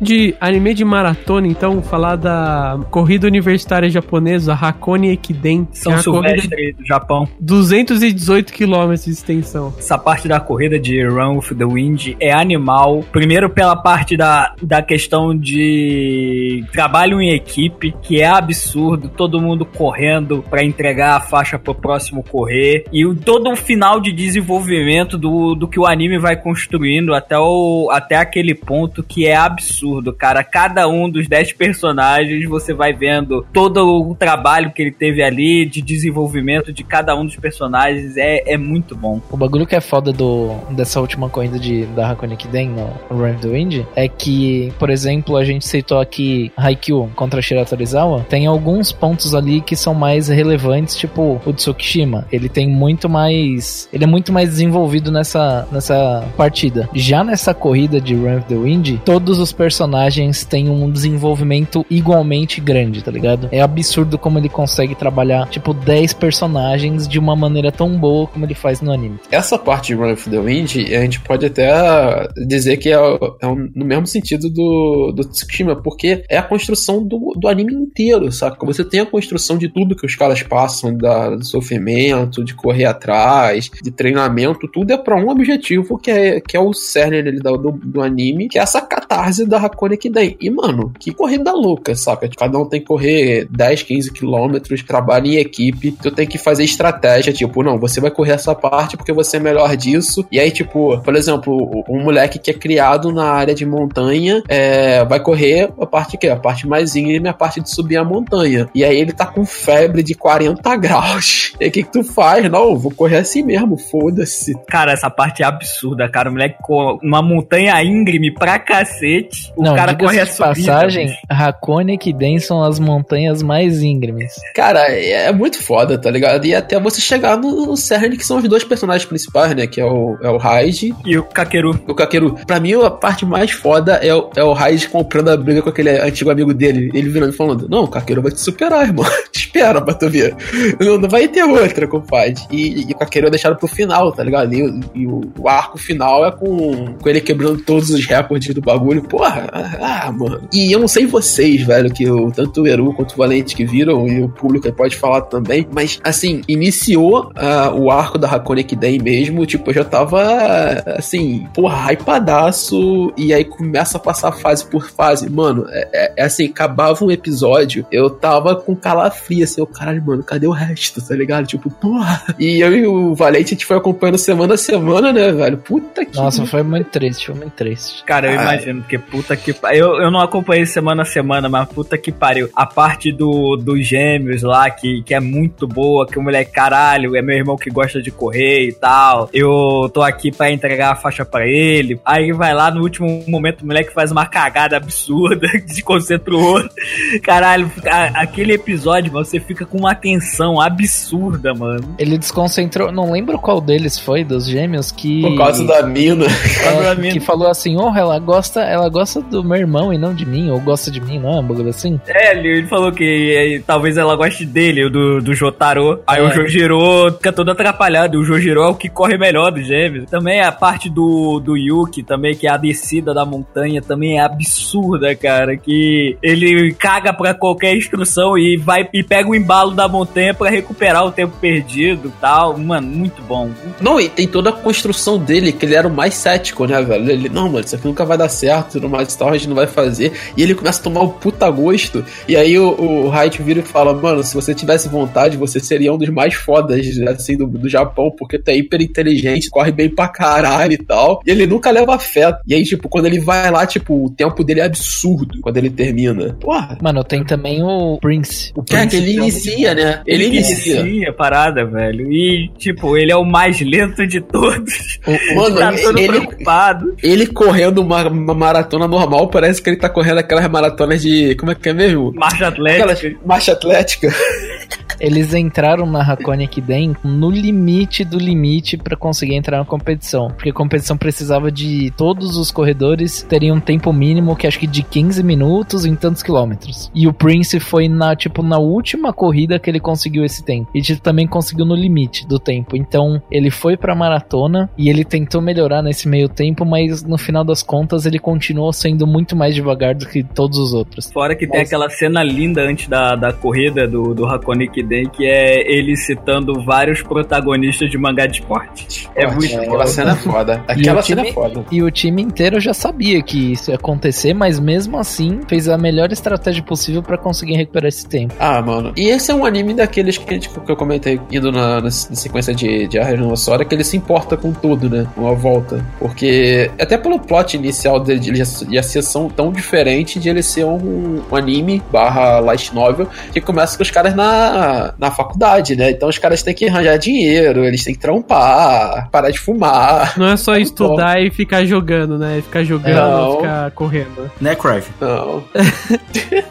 É verdade. Vamos então agora, tem que falar, porque é um dos animes de, de esporte, mangá, mais um mangá nesse caso, é, mais relevantes aí, que fez muito sucesso na Shonen Jump. Outro dia eu tava vendo até um. Sabe agora que tá na moda de ver aqueles gráficos de como as coisas vão mudando durante os anos, tipo top 10, assim? Ah, é, sei que ficava andando, andando. Aham, né? eu tava vendo da Shonen Jump e durante um bom tempo a Shield 21 foi um dos membros do top 3 da Shonen Jump, quando o Bleach ainda tava meio instável. É, durante muito tempo a Shield foi um dos mangás mais top da Shonen Jump. E se você falar que parece popular, né? Só a gente que passou a época Eu acho, da que é Shield. popu- eu acho que é popular ainda dentro do nicho de mangá de esporte, mas Ah. não é um dos mais populares, assim. Eu acho que é que ele começou muito bem, tanto é que a Shield é um dos únicos mangás que o primeiro capítulo pegou o primeiro lugar na Shonen Jump, cara. Isso é tipo uma coisa meio. Outros conseguiram fazer isso, mas isso é uma coisa meio sem precedentes. Ele começou muito bem, só que depois ele começou a perder o embalo. No final, os autores tiveram um problema, tiveram que correr com a obra. Só que ele tinha um viés também, tipo, de comédia bem divertido, mas ao mesmo tempo ele levava as partidas bem a sério. E essa partida contra o Joe White Knights, que é a segunda partida, é Devil Bats versus o Joe White Knights, cara, é uma das partidas, tipo, mais pegadas do mangá. Pra quem não lembra do mangá, é, esse time White Knights, ele era o, digamos que o principal rival do Devil Bats. Tanto é que o, um dos antagonistas principais da obra, que é o, que é o principal jogador do White Knights, ele aparece, ele aparece desde o começo do mangá. Então tem um foco bastante grande nesse time. Ele é como se fosse o principal rival. Então, aparecem outros times depois, é, mas essa segunda partida com eles é, tipo, muito pegada, sabe? É ponto a ponto. As partidas de futebol americano do Shield 21, nem todas são boas, até porque tem bastante partidas no mangá, diferente de outros mangás de esporte atualmente que estão focando em menos partidas, mas com mais, assim, afinco no ponto a ponto. Mas essa partida tem bastante foco, ela é, tipo, muito pegada. É, todos os personagens têm participação. Eles estão no momento de não tá naquele momento de é mais de consolidação do time, sabe? Onde vai aparecendo personagens novos, vão entrando pro time, o time já tá preparado, entendeu? E aquela coisa o tempo todo de superação, de confronto individual, tem muito isso no futebol americano. E nessa partida tem muito, sabe? Do Senna tendo que correr e tendo que superar os defensores do White Knights. Então, cara, eu lembro, eu lembro dessa partida no mangá, assim, muito bons olhos. Cara, e essa partida também, se você pegar assim com afinco o, o, a questão do ponto a ponto, ela é absurda. Primeiro que o, o jogo já começa com a questão da filosofia do, dos dois times, que o, o Devil Bats é um time totalmente focado em ataque e o, o Joe White Knights é retranqueiro pra caralho. O bagulho do, do Devil Bats é tentar superar essa defesa absurda. O jogo é uma porradaria absurda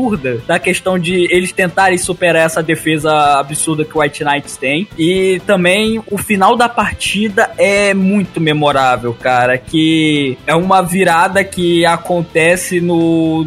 É exatamente no último lance pelo, pro Joe White Knights, onde o, o Shin marca um ponto e falta um segundo para acabar o tempo. O Devil Bat só vai ter a chance de um kick-off, que o White Knight vai chutar a bola pro campo de defesa do, do Devil Bat. E o Devil Bat tem que fazer correr todas as jardas até, até o touchdown sem cair, bicho. Esse momento é muito bom. O anime de iShield 21 não é um anime memorável, não tem uma animação tão boa assim. Por mais que ele seja competente em alguns momentos, mas ele tem vários problemas. Por exemplo, escolhas erradas. É, no, no mangá eles trocam o uniforme do time, no anime eles não trocam, sabe? Várias escolhas erradas, assim. Mas ele tem uma coisa assim que é algumas tracks, é algumas músicas que são da trilha sonora que são muito empolgantes. Tem uma música chamada Code Name, que é a música, digamos que é a tema do Senna, que é o protagonista. E, cara, é muito empolgante nos momentos onde ele tem que correr, cara. Mano, desculpa, e... mas você falar a música tema do Senna quando ele precisa correr e não tá tocando a música do Senna, velho. essa música, né? Ayrton Senna do Brasil! Tá, do Kobayaka Senna.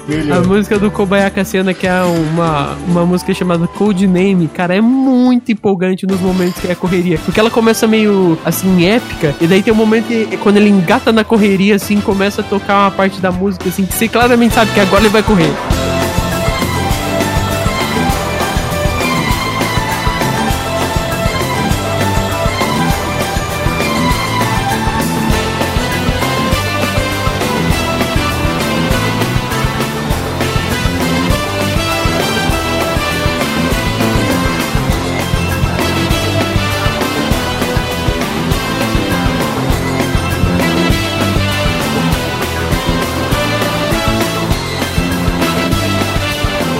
E é muito empolgante, muito empolgante. Então, assim, a Shield 21 tem várias partidas, bastante partidas mesmo. Tem o time das pirâmides, tem vários times. Tem o time que é, os caras são cowboy, sabe? É bem temático, é bem é, louco. Não, tinha, tinha, um monte de partida que era partida meme, né? Uhum, não, as partidas eram tudo, tudo temática, cara. Por exemplo, o time do Panther era o NASA Aliens. É, tinha mesmo. É um dos últimos times que eles lutam, que eles jogam, aliás, esse NASA Aliens. Mas tem vários momentos que empolga, assim. Ele é, não é um anime tão focado no real, assim, do esporte, mas ele vale a pena total, assim, na questão de, de empolgação, de você gostar dos personagens, de se divertir. E lembrando também que tem um, um dos melhores treinamentos já feitos em, em, animes de esporte. O nome do bagulho é, é Marcha da Morte, um bagulho assim. A maioria dos caras que fica na defesa do. Não é quarterback, eu não lembro o nome. Os caras que fica para defender. o quarterback é o cara que joga, não é? É, é o cara é, que, o cara que arremessa, é o linebacker. Linebacker é o que protege o cara do quarterback. É, os linebackers, eles tipo, nessa marcha da morte, eles são obrigados a ficar empurrando um caminhão, velho. Ah, mas isso, isso, isso não é incomum, não, pro futebol americano. Não tô zoando. É sério. atravessando o país. Mas pra um anime é. Ah, pera aí, atravessando o país. Atravessando os Estados Unidos, bicho.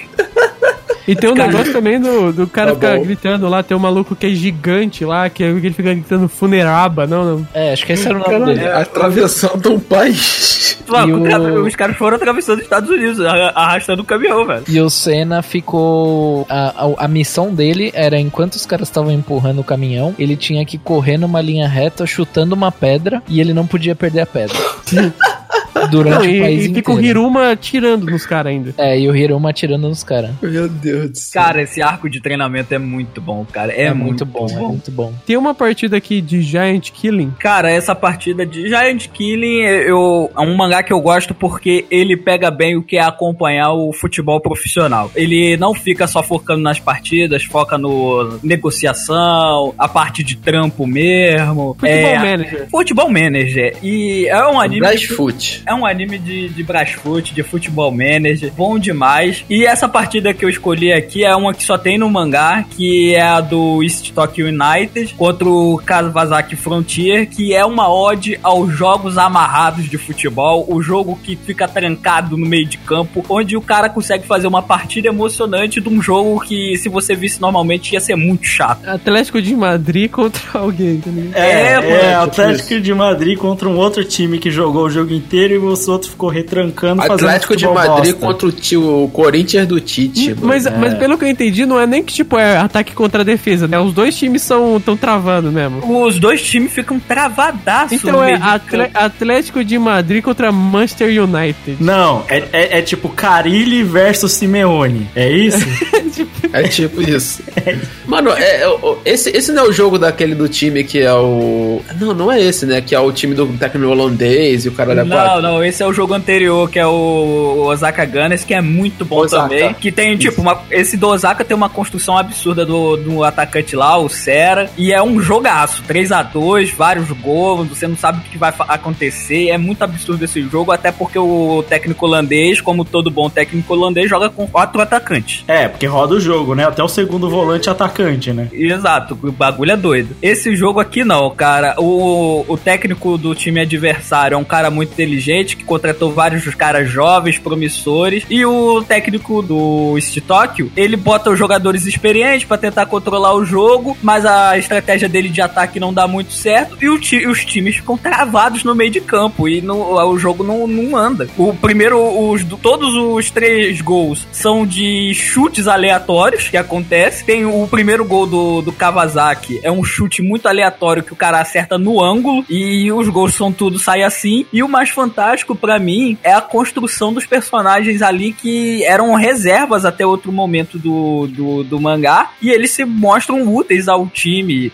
porque tipo eles são eles jogavam é, nesse time há muito tempo no, na má fase do time. E o técnico deu outra visão pra eles do, do que jogar. Então é, você vê os o outro jogador, os jogadores dentro de campo descobrindo coisas que eles poderiam ter feito esse tempo todo. Tem um cara que ele é muito bom de passe curto e tal e ele começa a arriscar lançamento o lateral direito reserva ele passa a ser titular a partir desse jogo porque ele faz uma jogadaça e tal e passa a atacar mais. Tem também uma construção do atacante reserva do time, que ele é experiente, ele conhece o goleiro, que o goleiro da adversário faz uma partidaça, que é o goleiro da seleção japonesa, e o cara consegue dar uma drible dele, fazer o gol. Mano, é muito boa essa partida, mesmo o jogo sendo travadaço. Lembrei, lembrei, esse é o jogo, o Kawasaki, ele é o atual campeão japonês, não é isso? Ele é o atual, ele é atual campeão japonês e ele tá o campeão em desgraça, porque ele só vem perdendo. É, E, tipo o assim, é, É o time zoadaço. é o time zoadaço, tipo, ele, o, o time era, foi campeão com o pé nas costas um ano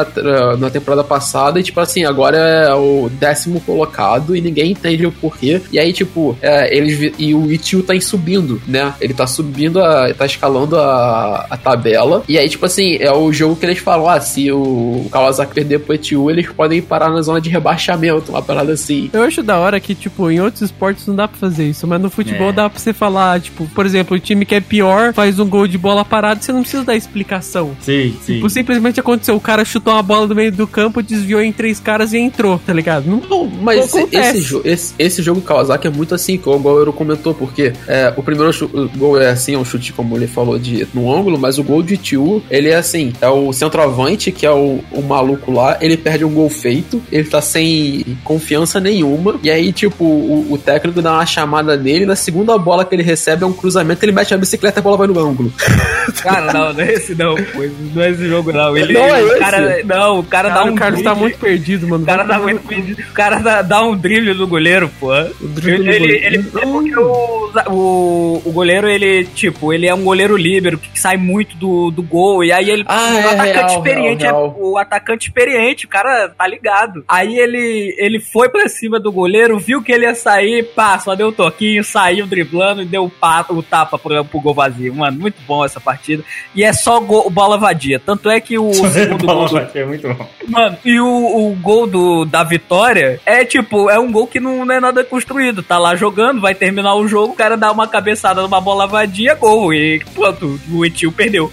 Mano, é muito bom, é o que o Cry falou. Só o futebol permite, tipo assim, jogada de começo de jogo, um cara expulso, Felipe Melo, e aí, tipo, mano, o jogo Acabou o desanda. jogo. É, o jogo desanda, velho. Só no futebol isso acontece. Não, é que, tipo assim, por exemplo, na maioria dos esportes, é muito comum, tipo, o time que é melhor, tipo, ele vai se impor e vai ganhar. É, faz Tipo, vários pontos. é, tem, tá. tem esportes que dá pra você contrabalancear isso, mas é, é raro, assim, tipo, você tem uma tática. No futebol, tem time que, que por exemplo, o time é, ele é pior, ele às vezes nem joga tão bem e ganha, tá ligado? Acontece muito isso. O Chelsea ganhou uma, uma Champions League nessa Assim. aí, Não, né? o- por exemplo, o Liverpool agora, o jogo que ele jogou contra o Atlético de Madrid, o Liverpool é melhor que o Atlético de Madrid, jogou muito melhor que o Atlético de Madrid. O Atlético de Madrid não jogou bem e mesmo assim o Atlético de Madrid ganhou, tá ligado? É, não, e, e o placar parece que o Atlético de Madrid jogou até muito mais do que o Liverpool, né? Não dá pra você ter essa noção. Acho que Giant que ele realmente faz isso que o,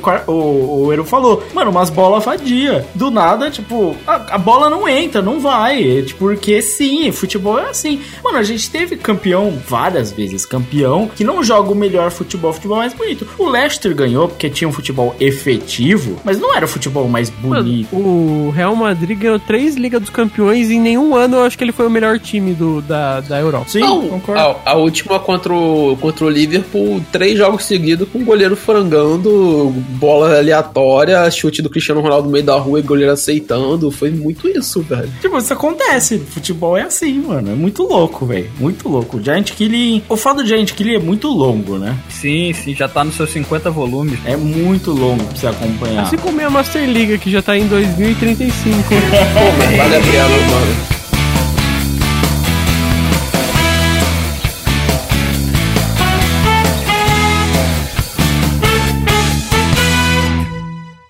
なんか信じられねえな。天才だもんな花道。その通り。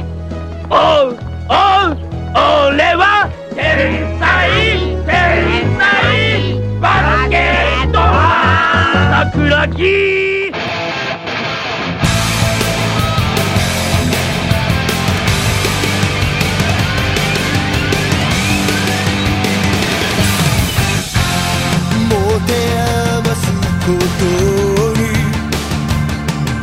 Vamos então falar de talvez mangá, o anime que tem as melhores partidas de esporte. Talvez Que- não. Talvez não precisa. É, é Slandunk. Eu vou deixar, eu vou deixar Shouhoku versando por último, mas vamos primeiro falar sobre Shouhoku versus Kainan. E eu acho que tem que entrar Shouhoku versus Kainan e Shouhoku versus Hyonan, porque eu acho que é uma partida é uma continuação da outra. Tem esse lance, né? Ele meio que constrói. As partidas elas estão tão interligadas que parece que todo mundo é meio que brother e se conhece muito bem. Porque os times às vezes eles viram pequenas ilhas, né? Mas meio que o time do Shouhoku meio que dá uma fusionada com os outros times quando eles jogam entre si. E aí você meio que julga tudo no mesmo balaio, que é o que a gente falou de tipo, você tem que desenvolver tão bem os adversários quanto os protagonistas. Porque o Red Bull versus Lakers do desse, desse mangá, ele é muito real, né? Primeiro que tem que falar que Slandunk ele tem um dif- diferencial, porque de todos os mangás que a gente tá falando aqui, na minha opinião, a melhor narrativa visual Ah. de todos e a melhor arte. Nesse ponto, ele se destaca muito mais do que os outros já. As pessoas sempre falam, pô, mas Haikyuu empolga muito, mas cara, dá uma comparada no mangá dos dois, sabe? não dá, não. É sacanagem, sacanagem. Fala pra mim se o humor de Slandunk, tipo, o humor não é muito melhor do que o humor de Haikyuu, se a arte não é muito melhor, sabe? Ah, a se arte a é- narrativa visual não é muito melhor. A arte é sacanagem, Mano, né? Porque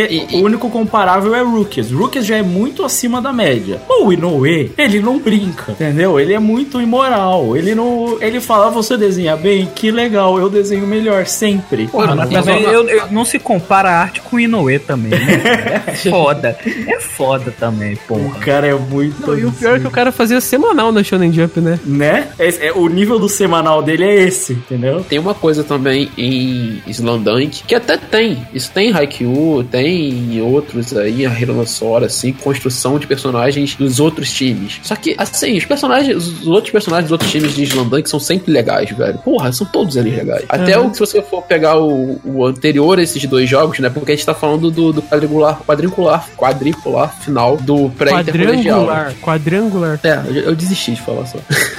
Aí o que acontece? Antes desse, pra, pro Shoroku chegar, ele enfrenta o, o time. Ah, esqueci o nome do time, que é o que vestia a camisa verde, que é referência ao Boston Celtics. É a quarta de finais, que aí vai pro. coisa que eu não vou falar. E todos esses personagens que são do, das outras equipes, eles são da hora, saca? E quando você chega em, na Kainan, é assim. Porra, aí depois tu vai pra Ryonan, que tem o Sendo, e tu vai fechar o, faz o fechamento com o primeiro jogo que eles têm, né? Que é o jogo contra a própria Ryonan, que o Sendo faz a. Ele tem até o fechamento do último, do último ponto do primeiro jogo, que é o, o Sakuragi correndo pra trás e falando, não, o Sendo vai fazer um at- último ataque, sabe? Aquilo é fudido demais. Sakuragi cortando o cabelo. Por que, que eu digo que é uma partida continuação da outra? Porque assim, a partida contra o Kaina era tipo a chance deles ganharem. Se eles ganharem, eles se classificavam. Eles iam ter outra chance, mas é- era o momento deles. E tipo, o time tava embalado. E nesse ponto o time já tava totalmente estabelecido. O time principal de Slandank é muito carismático. Todos os Ah, personagens são demais. maneiros. Todos os personagens são maneiros. O meu O favorito. menos maneiro é o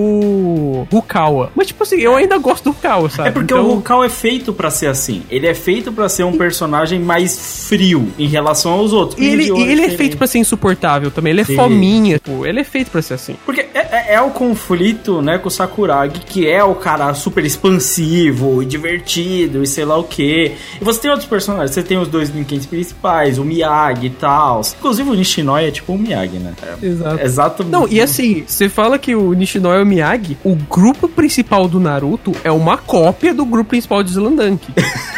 É uma cópia, cara. É uma cópia. É igual, cara. É igual. O, o Naruto é o cara bobão e tal, igual o Sakuragi, que gosta da garota, enquanto a garota gosta do garoto Super Ed, que, tipo, tá pouco se fudendo pra ela, e ele é super talentoso. É exatamente igual, cara. Mas uma coisa que eu acho maneiro dessas partidas, que você falou, uma partida parece sequência da outra, e aí a construção dos personagens de Slandank, o time, ele tem os seus pequenos defeitos. Tipo, o Sakuragi é o menos experiente, né? Então ele tem muito. Tipo, ele é muito bom de rebote, porque ele pula que só o demônio, né? Mas assim, aí você tem o Miyagi, ele é muito bom, mas ele é pequeno até pra um armador, né? E ele não tem tanta condição. Você tem o MVP que fudeu a vida com cigarro, né? Se não seria o melhor de todos no time, isso ele deixado bem claro, né? Eu, pelo menos eu tenho essa visão, que se não fosse isso, ele seria o melhor de todos ali. né? Não, não, ele é tipo o mais craque, assim, de todos, mas é o cara que tá gordo, sabe? É. Não- não joga. Ele é o Peco. É isso. Tanto que o momento, os momentos em que ele brilha, ele simplesmente pega, para, dribla dois e faz uma cesta de três sozinho, né? Ninguém chega perto dele. Só que aí, ao longo do tempo, você vai percebendo, e aí é minha teoria, de que o Akagi é o melhor jogador real desse time. Porque ele é o único que não apresenta nenhum desses defeitos. Qual é o defeito dele? Qual que é o problema que ele tem como o jogador? problema dele foi amar demais, cara. É isso. Esse é o único problema que ele tem. Ele é o que mantém o time sólido. O que segura. Inclusive, ele é um capitão foda pro time, né? Porque ele é o que mantém o time nas rédeas, que controla, que faz.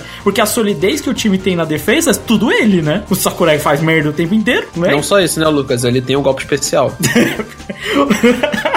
o Gori, mano. A parte dele ser o Gori é muito engraçado, velho. Mano, é muito bom que os amigos de Sakurai gritando Gorilla Tank! É muito divertido, cara. Sabe o que separa a parte, pra mim, Slandunk? Aí você falou da arte, né, Crave? Tipo assim, do fato de realmente, visualmente, Slandunk é o mais impressionante de todos se você for ver no mangá. Ninguém faz o que o Ino faz e tal, é realmente espetacular. Mas eu acho que o que marca realmente isso, que é o que pra mim faz Slandunk especial, é que ele pega os pequenos momentos do esporte. Os pequenos frames de movimento. Tipo, o pé torcendo pro lado. O toque das mãos dos jogadores. São exatamente os frames em foco de pequenos lances, tipo assim, dos movimentos incríveis que esses jogadores fazem, que o Slandunk pega pouco a pouco, que é foda. A diferença que faz um cara que treina basquete todo dia, tipo, a beleza do movimento dele comparado ao meu movimento tentando fazer a mesma coisa. Sim, porque ele pega os É frames. plástico, assim, sabe? O que tá acontecendo. E, e os- são os frames específicos. A última bola do último jogo, a gente vai comentar mais, né? Mas é só pra exemplificar o argumento que eu tô fazendo. Ele pega o exato momento que a bola tá viajando entre um jogador e outro, e aquele é o momento mais espetacular. Quando todos os jogadores estão olhando a bola. Ou tipo, ele não mostra o momento em que o cara com a bola vai dar o. Que nem o Gori Dunk. Ele não pega a bola entrando e o cara fazendo. Ele pega o momento que a bola tá caindo, tá tipo o jogador adversário olhando a bola na cesta, tá ligado? Com espanto. Cara, só Slandunk faz isso. Só Slandunk consegue fazer isso. E tem a construção desses dois jogos, tanto do Kainan quanto do Ryona, que, assim, eles não conseguiram, eles não atingiram um nível suficiente pra ganhar do Kainan. E você percebe isso, sabe? O Kainan é um time melhor. Tem aquele cara que é o cara que é todo bronzeado, que eles falam que o cara é surfista.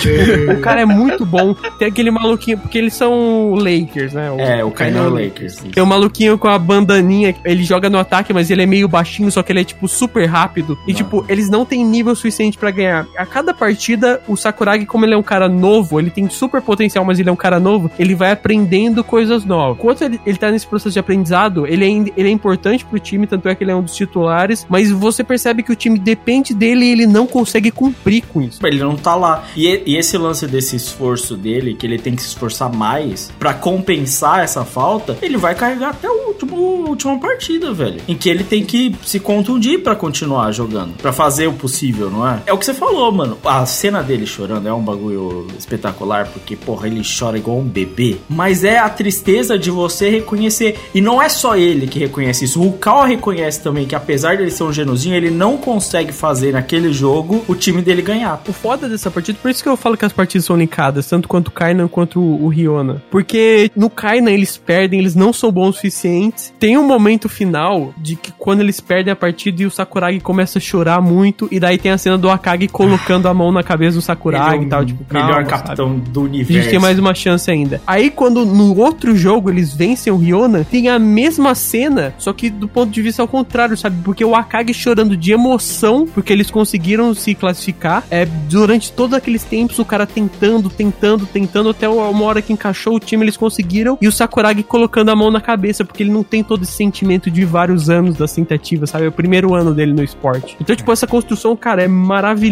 Tem, uma, tem outras coisas também, por exemplo, quem não se empolga no momento de o Sakuragi corta o cabelo e agora, agora é bom pra cima deles, tá É ligado? foda, né? E é- É, mas, é, mas é agora é um, é um momento Neymar adulto, né? Aquele momento ali. Mano, e é muito louco, né? Ele- Adulto Ney. É, foda. Adulto Ney. Mas, porra, mano, eu, eu queria falar de uma outra ligação que tem nessa, nessa parte, Kainan, que é uma ligação com a última, última partida, que se vocês forem parar pra pensar, o, o Sakuragi, ele treina, a- o principal treinamento dele pra, pra enfrentar o Kainan é a questão de ele fazer a bola de dois. Isso. Né? Mid ele faz o dele, movimento. é. E a, a primeira jogada do, do jogo contra o Kainan é ele fazer a bola de dois. Se vocês vão lembrar que ele chega, ele tem a chance de fazer uma dunk, ele para antes da linha do, do arremesso Lembro, do, do lance livre e ele faz o arremesso de dois. E aí, tipo assim, como você acabou de comentar, Cry, eles não estavam prontos. E aí, tipo, a última cena da última partida de Slam Dunk é ele fazendo a mesma coisa. É a mesma posição, que é a primeira cena da- dessa partida assim final. E, tipo assim, eles estão prontos pra ganhar nesse ponto. Tem uma outra construção que eu acho, cara, é uma cena assim que é sutil, sutil. Se você não prestar atenção na construção, você não percebe. O último ponto que eles fazem contra o Ryonan, o Sakuragi enterrando a bola. Ele enterra a bola, acaba o jogo. Essa cena, basicamente assim, o começo do anime é o Sakuragi ele tentando virar um, um jogador de basquete pra impressionar uma garota, sabe? É isso. E bater na Tipo, ele não cabeça tem uma, cesta. ele não tem um motivo muito foda, sabe? Não tem um motivo nobre. É isso. E o sonho dele era, tipo assim, no último momento, ele vai lá em terra, ele é um jogador importante, todo mundo aplaude ele, ele é glorificado. Tipo, esse era o sonho dele no começo do anime. E quando ele faz isso no último lance do jogo que ia classificar eles, ele enterra a bola, você acha que, cara, agora ele vai, sabe, se É. glorificar com aquilo, vai ficar feliz. A primeira coisa que ele faz é volta pra marcar. Porque, tipo, você vê a construção dele desde o início de ser um otário, assim, tipo, um cara insuportável, até ser um jogador comprometido ao máximo com o time. Isso mostra nas ações dele. Tipo, uma coisa sutil, assim, mas é uma construção de personagem, caralho, muito foda, muito foda. Eu acho que essa partida é legal porque ela mostra, assim, no time do Yonan, um time parecido com o deles, né? Em muitas coisas, né? Porque eles também têm um problema, tipo assim, do banco ser ruim. Depender muito de um jogador que é o Sendo. É, o o Sendo. E ele é melhor que o Rukawa também, tipo, é, o- É, ele é o gênio. Ele É só não é melhor que o. Sawakita no, no, no anime. É, ele- que é o mais gênio de todos, né? Do, do mangá, Sim. basicamente. E o Uzomi é o Akagi reverso, né? É isso. Tanto que eu acho que assim, o momento que mostra mais a fraqueza do time deles no banco é quando o Zomi sai e não tem ninguém pra substituir ele, né? É, é a principal fraqueza, assim, desse time. E tem um técnico mal carismático, né? Cara, assim, essa partida é muito boa, mas não vence, na minha opinião, Obviamente. de Shouhoku versus Sanô, a última partida do mangá. Que assim, cara, tipo, é o payoff de tudo. Tanto é que, frase do Inoue, eu parei Slandank aqui porque eu não consigo fazer nada melhor que isso, sabe? É tipo isso.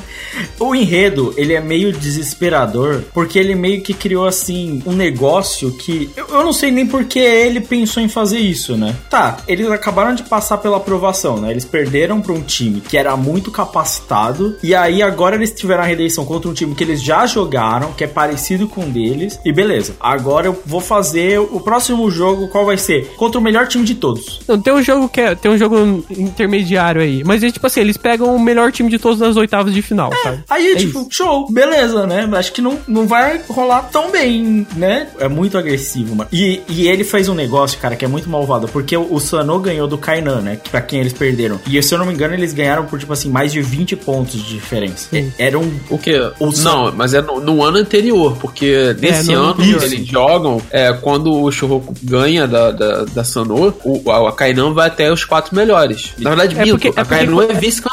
A Kainan é vice-campeã. É, é porque, tipo, tem vários times, né? Quando eles chegam, apare ap- aparece vários times, sabe? Isso, isso. Só que a questão é que, tipo assim, esses times, ele não usa, tá ligado? Porque os caras, É. tipo, acabou o mangá, cara. Não tem como fazer melhor que isso, É sabe? isso. E é, é muito engraçado, né? Porque ele criou um time. O único jogador que mais se, se dispersa aí é o gordão, né? O Mikil. Sim, Que é sim. o. Tem o irmão dele também, né? Que é reserva e entra bastante. Isso, isso. Mas o, o irmão dele é melhor, não é? O Masashi Kawata lá. Sim, sim. Ele é sim. Melhor, bem melhor que ele. Ele. Esse. Eu acho que, tipo, o único jogador, se tipo, você comparar posição por posição, o único jogador que dá combate, assim, é o Akagi. É. Que é meio igual pra igual, porque o resto, tipo, os caras são bem melhores. Todos. Você sabe que todos, os caras são melhores. Todos são bem melhores. Tanto que, tipo assim, na questão da armação, né? Existe uma questão. Ah, beleza. Ele pode até passar melhor. Mas não tem como ele ganhar fisicamente na defesa, né? Sim. Ele pode até passar melhor, mas isso não faz diferença. Isso não faz ele ser melhor. E aí tem a questão. Fi... E todos são fisicamente parecidos, parelhos, né? Mesmo a diferença física do Sakuragi não, não existe mais nesse jogo, né? Tipo, ele não Sim, consegue não, mas- passar o Nobi lá direito. É bizarro, mano. Eles são jogadores prontos pra basquete profissional, sabe? São todos. O, eu só, o que eu ia comentar só nessa questão é que fica mais claro pra mim na questão do Mitsui. Porque o Mitsui é o cara que tem que sair do jogo. Chega um momento. E, e- e ele também é o cara que bota o, momento do Shouhoku de volta no jogo. Não, Porque é, é o momento mais é uma absurdo. coisa, mano. O cara, o cara ganha o jogo sozinho. pô.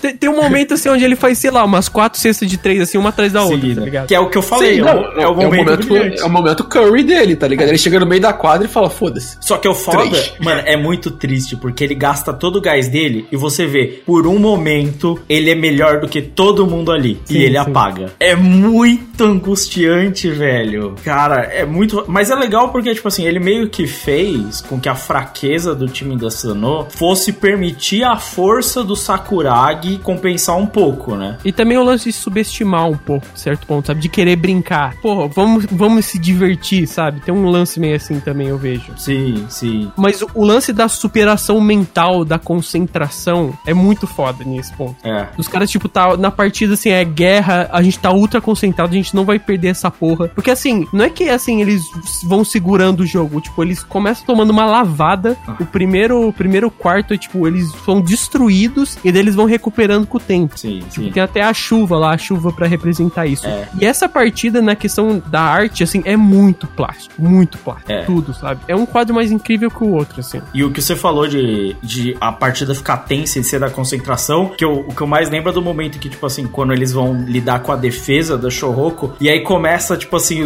o Mind Game, tipo assim, não, não vou fazer essa jogada, porque eu sei que o, o Akagi vai defender aqui, aí eles começam a pensar em todas as linhas de passe, e o que quebra isso é o Rukawa começar a passar a bola e mover ela, né? Tipo, porque Uhum. toda linha de passe, tipo, não, tem que vir pra cá. E o Sakuragi te- tem um momentinho de, de gênios dele, tá ligado? Do nada, e... É o que ele fala Tensai, né? Que ele.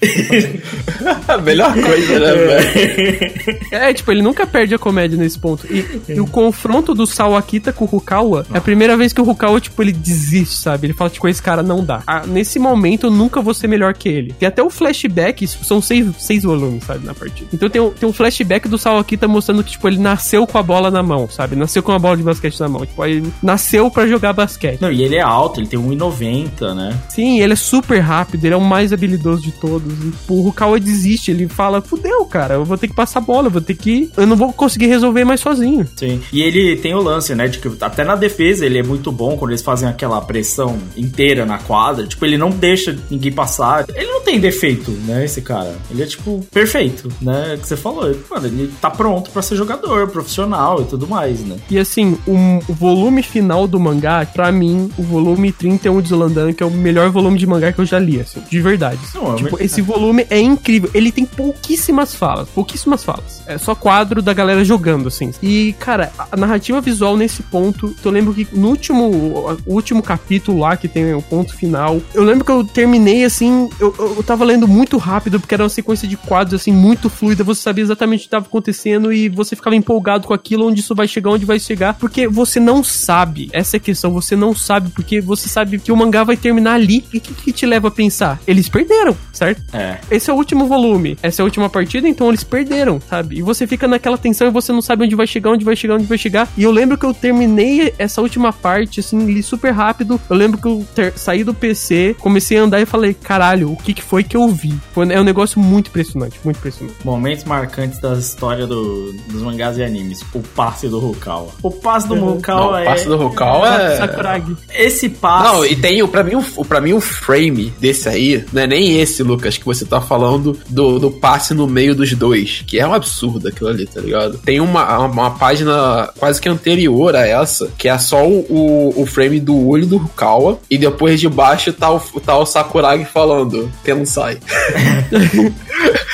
é, aquilo ali é genial, saca? Não, tá é- ligado? Eu, E eu acho que assim, se a gente só pegasse, é o que o Crowder falou assim, se você só pegasse esse volume, talvez ele seja o o volume mais bem escrito de um mangá de esporte. Tem poucas falas, tudo existe, e essa, essa, essa página dupla aí de do Rukawa passando a bola, tá rolando uma, uma defesa em pressão. Os dois caras pulam, ele vai fazer o layup, e tipo, se você, se você pega o frame, tá tipo, a bola tá exatamente em cima do, do, do Sakuragi, ela tá fazendo sombra, né? Mano, tem tanto detalhe, saca? O reflexo, tem o reflexo dos jogadores no, no chão, velho. O maluco desenhou o reflexo dos jogadores no chão de madeira, no mangá, em preto e branco. E tem o tempo correndo, quadro por quadro também. É, não, e se você olhar atrás, o Mitsui tá lá atrás olhando de lado e ele tá olhando o Kawa e tá todo mundo olhando pra mesma posição pra cima. O único que tá olhando pra bola é o Sakuragi. É muito foda, velho. Caralho. E, cara, tem toda a construção de, por exemplo, não é igual o Naruto, que, beleza, os caras não se gostavam no começo, mas ali no arco do, dos Abos, eles já viraram amiguinho, brigaram junto, beleza.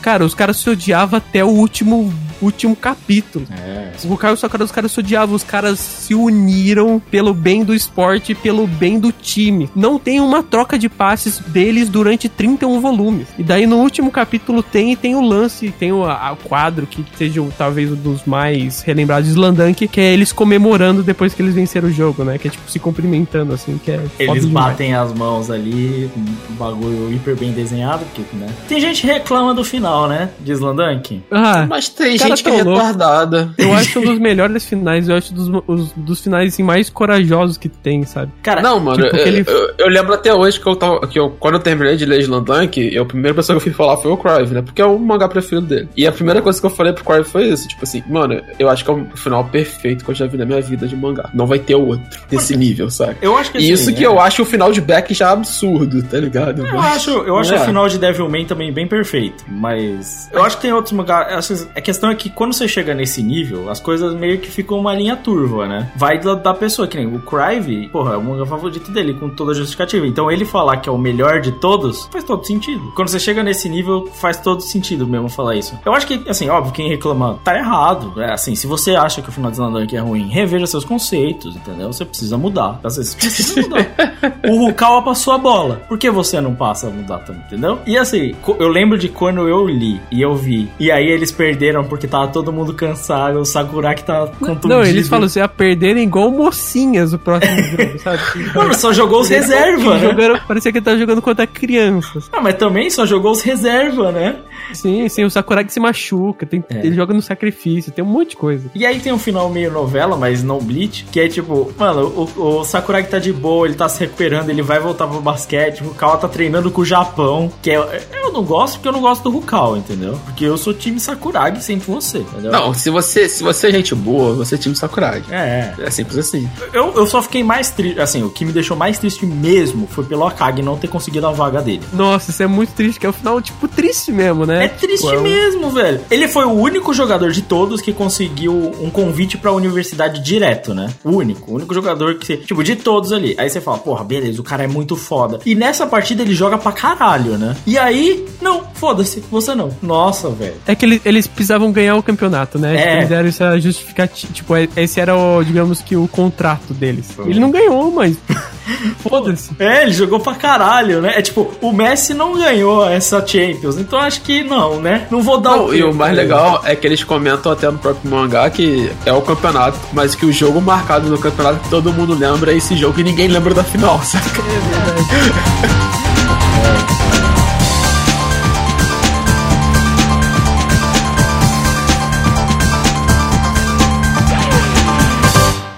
高らかに空気空気両手につかんで咲き誇れ美しい人よそのままペンサクて English Blue Sensation 大胆なモーションに終始して Face to Face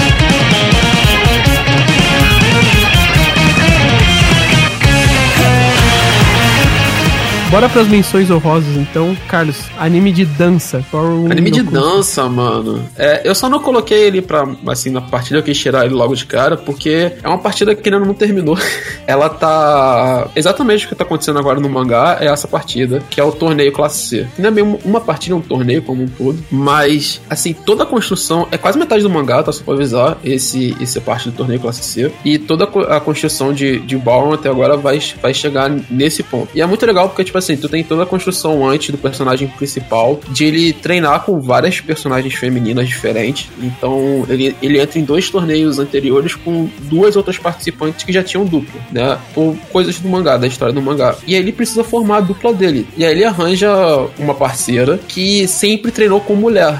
Ela nunca treinou com homem. E ela sempre foi quem conduzia. Então tem, tipo assim, todo esse background, assim, antes de entrar o torneio, que pra mim é até mais foda do que o torneio em si, porque, cara, no meio do bagulho, eles tratam, assim, de uma forma absurda. Eles tratam, tipo assim, não dá pra me treinar contigo. Eles racham o elenco, é Thiago Neves, tá ligado? De, da mina dar na cara dele. E, e tu fala, porra, mano, não vai dar em nada tudo mais e tal. E aí eles começam a fazer o, o torneio, tá ligado? Eles vão pro torneio e eles vão melhorando durante o torneio, as coisas vão acontecendo. E nesse meio desse torneio tem uma outra equipe que é treinada pela mesma treinadora deles, que é muito melhor que eles. E aí começa a criar rivalidade entre eles. Tem um background dessa, dessa dupla também. E uma das coisas mais maneiras é que a dupla principal, eles apostam. Eles viram e falam assim: tá, mano, a gente vai pra esse torneio e se a gente não ganhar o torneio, tipo assim, é literalmente ganhar, não é nem se classificar, porque o objetivo deles inicial era se classificar para pro torneio classe A, é subir uma categoria. E eles falaram: se a gente não ganhar esse torneio, a gente nunca mais dança junto porque eu não te suporto.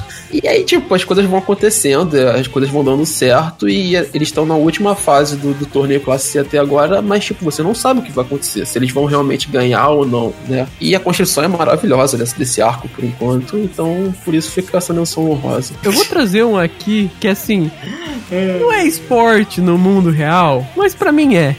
Que é Blade Breakers versus Demolition Boys em Beyblade primeira temporada. E, cara, Eu gosto. peão também é esporte. Ô, mano, peraí, vamos voltar aqui à nossa questão. Tem duelo em peão? Tem. Tem duelo. Aham. Ah, mas É, tem, tem rival? Tem rival. Tem, Tem- tem, tem muita rival. rivalidade, aliás. Tem muita muita rivalidade. Então, dá pra apostar dinheiro em, em briga de torneio de, de peão? Não. Então, então é esporte. Mas assim, eu quero levantar uma questão. As Fera Beat saem na porrada. Pode É isso? Ah, Não, mas pode. é, é, mas aí não, não é, é no mundo no mundo de Platão isso aí, não é no. não é no mundo real. E outra, Pô, mano, ninguém, até- ninguém tá se aí- machucando. Ninguém tá se machucando. Até aí, Kuroko tem, tem superpoder também, mano. Ninguém tá reclamando que não é esporte. É, isso Mas, aí. ó, Mas Kuroko ninguém bate ninguém, os peão fica se batendo. Demolition Boys versus Blade Breaker é um, uma partida de Beyblade, uma melhor de três. Mano, esse no- esses nomes, esses nomes são geniais. É uma mano, mas ó, tipo, uma criança de 8 anos que fala assim: Nós somos os Blade, os Blade Breakers e nós vamos jogar contra os Demolition Boys. É maneiro, é um nome não, é, não é irado. É um nome bom. Caralho, mano. Eu Nome gosto- mano. demais, cara. Não, eu- olha só, nossos ouvintes aí do Catum, o Gabigol Super Saiyajin, galera, quem tiver pra montar um time de pelada, tá aí dois nomes Blade muito foda. Blade Demolition Breakers. É Ai, caralho, mano. É muito nada a ver. Mano, E agora voltou com tudo, mano. Meu, meu priminho tava jogando Beyblade. Eu falei, caralho. Pô, tem vários animes novos de Beyblade e tão mal Mas é um popular. CGzão feio, viu, mano? Esses antigos eram mais bonitinhos. Ah, CGzão feio por CGzão feio, mano. Tá ok. O próximo, o próximo, né, Lucas? É, então, eu acho que dá uma, tem uma qualidade pro anime, viu, Craig? E eu quero, eu quero ver você defender a capa, entendeu? Roupa de tigre, entendeu? Roupa Shaolin e o- os designs absurdos que tem nesse anime. Do Ray? Mano, esses designs, velho, os caras, velho, tem umas tatuagens na cara, velho. Mano, mas o cara, eles são os Demolition Boys, cara. eles são os Blade Breakers. Se o cara não tivesse uma tatuagem na cara, um- se o cara não tivesse estilo, não poderia colocar esse nome. Mas ó, a partida a- a- na melhor de três, é, primeiro eles começam vencendo com o Ray, depois eles perdem com o cara da Fênix, eu não lembro, e a última eles ganham com o Tyson. O Tyson é o protagonista, né? É, o tá, é. Co- como é que é o cara da Fênix mesmo? É o, É o Kai. É, eles perdem com o Kai, que é o cara da Fênix, e depois eles ganham com o Tyson. A primeira partida, que é a do Ray, que pra mim é o melhor personagem, é muito foda porque, cara, o negócio é tão sinistro, é uma partida tão pau a pau na Beyblade, que a Beyblade dele, ele ganha a partida, mas a Beyblade dele rompe e corta ele, ele tem que ser hospitalizado, vai pra Oh. UTI, cara. Eu vou fazer um paralelo. Ele é o Shiryu da Beyblade. Exatamente, eu- exatamente, ele é o Shiryu da Beyblade. Tanto é que tem esse lance meio oriental nele, tá ligado? Yang na testa, é isso aí. Exato. E, cara, o cara é hospitalizado, o cara vai pra UTI por causa de Beyblade, mano. Então, pô, você tem que respeitar uma partida igual essa. Tipo, o cara tinha esse cabelinho preso com bandana, que era febre aí na época, início dos anos 2000. E daí a, ba- a bandana é rompida e ele fica com o cabelo assim, mano. Cara, é muito louco.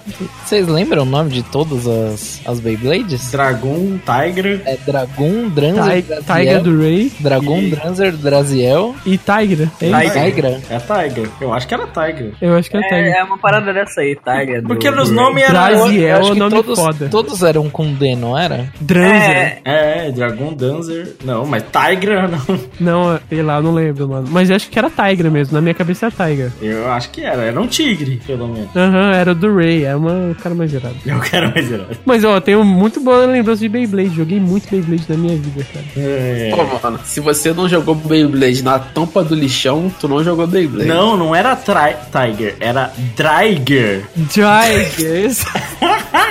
Sabia que era todos com D, mano. Era Dryger. Mano, Dragger sabe o que parece? Parece marca de chuteira. que tu, tu acha ali, sei lá, na, na Driger é a marca de chuteira do, do Rodrigo, né? Ai, caralho, mano. Dryger. Então é Dra Draiga, Draziel, Dranzer e Dragoon, caralho, muito irado. E, e é Demolition Boys contra Blade Breakers. Aí, aí qualquer garoto de 8 anos tá pirando, mesmo. Caralho, tu Mano, vê, vê o vídeo que eu mandei, cara. O cara soltou Beyblade chutando a bola de futebol americano.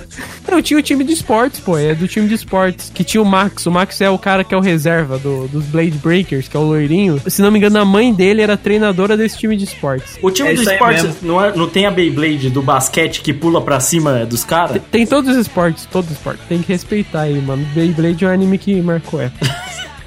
Initial D, Lucas. Vamos lá. Initial D, a gente fez os pontos pra dizer o que, que é e o que, que não é esporte, né? Tem competição, certo? Tem equipe e tem dinheiro no jogo. Logo, é um esporte, né? Um esporte ilegal, mas um esporte. Pokémon também é um esporte legal e todo mundo gosta, né? Então, assim, eu peguei de uma das diversas corridas emocionantes, porque toda corrida em Initial D ela é emocionante. Eu peguei aqui pra mim a mais maneira que, a, que a- o carro do Takumi quebra. Eu não sei se o Marques assistiu esse, esse episódio. Não, isso daqui é Fourth Stage, eu só assisti o First. Aí, o cara mete mó louco, nunca viu. Nunca viu. Eu vi tudo desse anime Mas horroroso. assim, o, o bom do Initial D é que o underdogismo, Ah. ele também vai pro lado da questão socioeconômica, né? Então, É, isso aí tem esse lance. Mas é engraçado porque esse anime, ele pegou. Esse episódio específico, eu peguei, podia ter pego ele versus o, o Bunta, que é o pai dele. Podia ter pego o, do final do Final Stage. Ou, ou o que todo mundo gosta, que é contra o, o Arthur 2, o GTR. Mas assim, é porque o lance do Initial é, é o, o Panda Treino, o AE86, versus o carro. Não é nem muito o motorista, entendeu? É mais o carro versus um outro carro. Porque é um carro meio bosta, entendeu? Contra uns carros muito foda, entendeu? E aí é tipo, ele sempre tentando bater os carros muito foda. E dessa vez ele pegou um cara que é um velho, um velho da corrida, entendeu? Que tá no, no Honda S2000, entendeu? Que pra quem não sabe, porque nunca veio pro Brasil, assim como o Panda Treino. Então nunca veio. Aí é muito louco, porque o Taku, ele vai chegando, tipo assim, ele usa todas as habilidades que ele tem. Tipo, ele aprendeu a enfiar a roda dele na vala pro carro ir mais rápido. ele aprendeu a passar um gap na rua. Imagina um valão, assim, um gap na rua e atravessar o carro pra uma roda e do outro lado e uma do outro lado pra ele pegar a curva ainda mais longe, entendeu? Ele aprendeu vários bagulho muito, muito bom de causar um acidente, mas que no caso dele deixam ele mais rápido. E aí ele aprendeu a fazer tudo isso. E aí eles vão falando que essa essa montanha ela força muito a suspensão do carro. Também o carro, o cara enfia a roda dele na vala, mas beleza. Aí, cara, ele vai correndo contra esse carro. E pra quem não sabe, o, o Panda Treino i86, ele é tipo um Corolla antigo contra o Honda S2000, que tem muito mais motor que ele, entendeu? E é muito mais novo. Então, de qualquer maneira, ele não poderia. Mas que no Initial D, o Drift te dá mais velocidade. E aí ele consegue esse boost aí e tal. E como ele tá escrito que ele entrega tofu, isso também aumenta os cavalos do carro, né? e aí... Porque funcionário de empresa não tem paciência, bicho. Exato. é Mano. verdade. peraí, então, peraí, peraí, peraí, Lucas. Então, entregar tofu no Japão é tipo ter a, a, a escadinha da net em cima. Exato, é o carro da net com a escada em cima. No caso, é o entregador de tofu no Japão. Mas o- o- esses caras não tem paciência mesmo, mano. Não. Os caras aí vai cortando tudo, Mano, velho. o mais louco que isso no Brasil são só a galera que dirige Fiorino, mano. Que a galera que dirige Caralho. Fiorino é louca.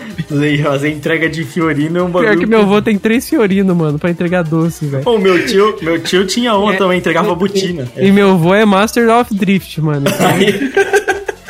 Mano, não tem como, porque a Fiorino sempre tá muito pesada atrás, você dá uma virada, a traseira vai embora. Entendeu? Exato. É isso. Você tem que fazer drift, não tem como não fazer. Não, e você tá descendo a BR-116, você não vai a menos de 120 por hora, tá ligado? Então é isso, tem que, tem que aprender a fazer os drift. A gente, a gente já teve esse podcast, né? Se Michel D fosse no Brasil, né? Ia ser muito mais louco. Mas aí eu peguei essa, esse, esse embate contra o Honda S2000 e que ele basicamente perde porque ele vai o carro nos limites e aí como ele não cuidou do carro, o carro funde no meio do bagulho e ele perde o motor. E depois o pai dele arruma um motor com cara de corrida e ele arruma um carro, enfia no Corolla um motor de corrida muito louco, tá ligado? Porque sim, porque o pai dele vende tofu, mas conhece tipo assim, o Ayrton Senna.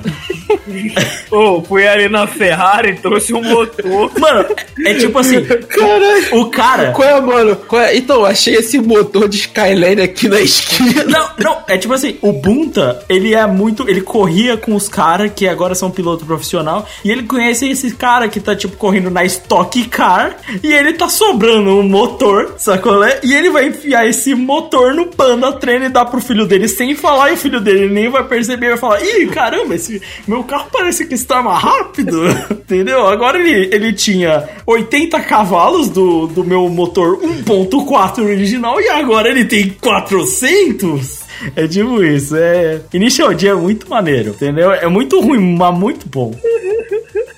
Capitão Tsubasa. Cara, Capitão Tsubasa eu poderia falar de todas as partidas do Mundial de Juniores, porque é uma ideia mais absurda que a outra. Não, sério, porra. Começa. O primeiro jogo é contra a Itália, onde o goleiro fica jogando. A, o goleiro da Itália é muito bom, o melhor do mundo, fica jogando a bola pros atacantes do Japão chutarem pra ele pegar, pra ele mostrar que é foda. tinha, tinha uma parada que eu. fazendo isso, mano. Tinha uma parada que eu Caralho, é muito isso. Tinha uma parada que o codinome dele era tipo Torre de Bisa, um bagulho assim, não era? Torre de Pisa? Torre de Bisa. Isso aí eu lembro, não, mas caralho, cara. eu lembro que ele era tipo, sei lá, uma torre ou um coliseu, um bagulho assim, era tipo o codinome dele. Caralho, eu imaginei o Neuer tocando a bola pros atacantes do Union Berlin. É, chuta aí, trouxa. Mas o pior é que é muito isso, parece treinamento. O goleiro pega assim do, do Super Campeões, ele rola a bola e fala, chuta. Chuta seu merda. E olha que o cara, o, o, o Ruega, ele chuta e derruba a árvore, bicho. O cara é corajoso. Ele O cara treinou e faz chutando onda, pô. Respeita aí. Ele chuta e faz uma cratera na parede, velho. Aí tem o segundo jogo contra a Argentina, que em 10 minutos o Maradona faz 3 gols, aí o Tsubasa vira pra galera e fala: Porra, galera, agora bora jogar, hein? Aí, mas a minha partida favorita é a semifinal Japão e França, que é basicamente o jogo mais louco. Primeiro tem Napoleão do, no, no- como atacante da França, além do príncipe Pierre. É o jogo que tem violência, tem cotovelada, o cara vai expulso, tem muita emoção porque o jogo vai pros pênaltis. E é só loucura no meio do jogo. O Taro Misaki tá putaço porque o, o Pierre, ele conheceu o Pierre e o caralho a quatro. Esse tipo de coisa. Esse jogo é fantástico até chegar na grandiosa final com o Karl-Heinz Schneider furando ó, o, a rede, o Akabayashi pulando nas traves pra pegar a bola. Mano, é, ele- Tsubasa é lindo. Ele pulando Não, na história é mano, muito bom. o, o, o jogo contra a França, qual o nome do goleiro reserva? Caralho, É foda-se. o Akashimazu. O Akashimazu ele se machuca pra defender um chute do Napoleão. Porque o Napoleão, ele, ele é o. Não dá pra não rir disso.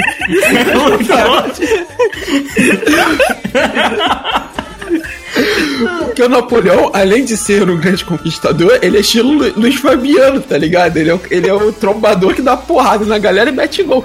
Então, ele- então tipo assim, é uma bola enfiada que o, o Akabayashi sai pra defender e ele toma uma porrada do Napoleão. É muito bom, mano. Nossa, é muito bom. O bom desses, dessa parte do Campeonato Mundial de Juniores no Super Campeões é que, tipo assim, todos os personagens do começo que eram rivais agora são, tipo, São aliados, é. entendeu? Então fica muito da hora, assim. Pelo menos é maneiro de se acompanhar. É, onde é que tava o Schneider depois? Schneider- O Schneider é do mesmo time do, do Okabayashi. Ah, é?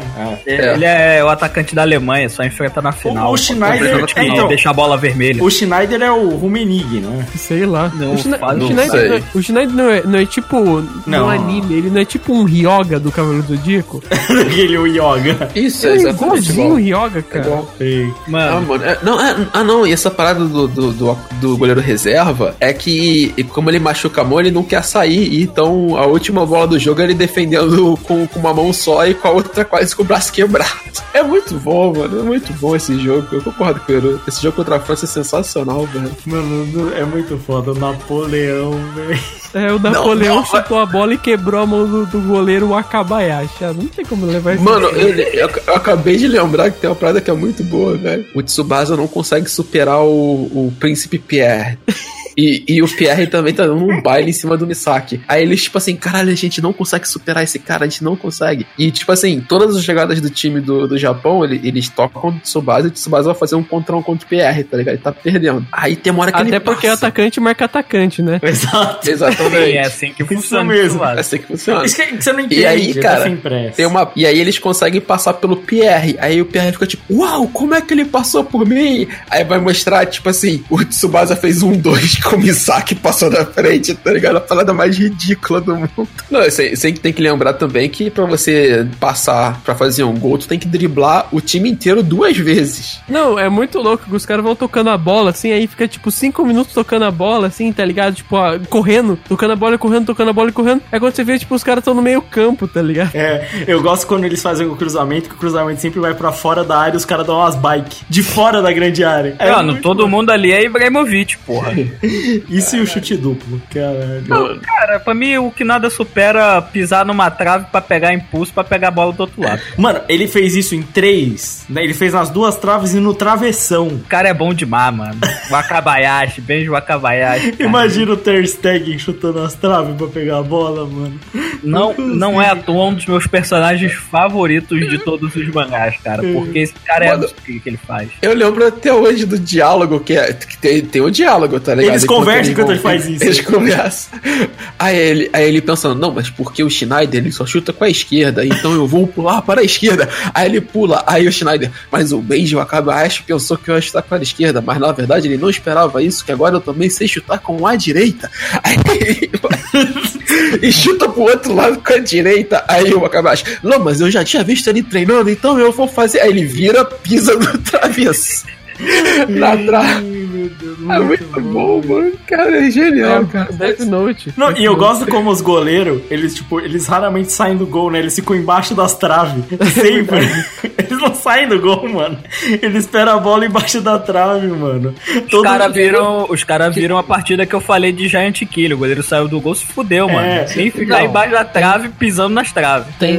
Logo no começo do, do anime, tem uma vez que o Benji, ele tava ainda no. Ele não tinha ido jogar junto com o Tsubasa e o time dele não tava conseguindo fazer gol. Ele falou: foda-se essa merda. ele jogou a bola no chão e saiu driblando todo mundo. Quando você coloca nível 1.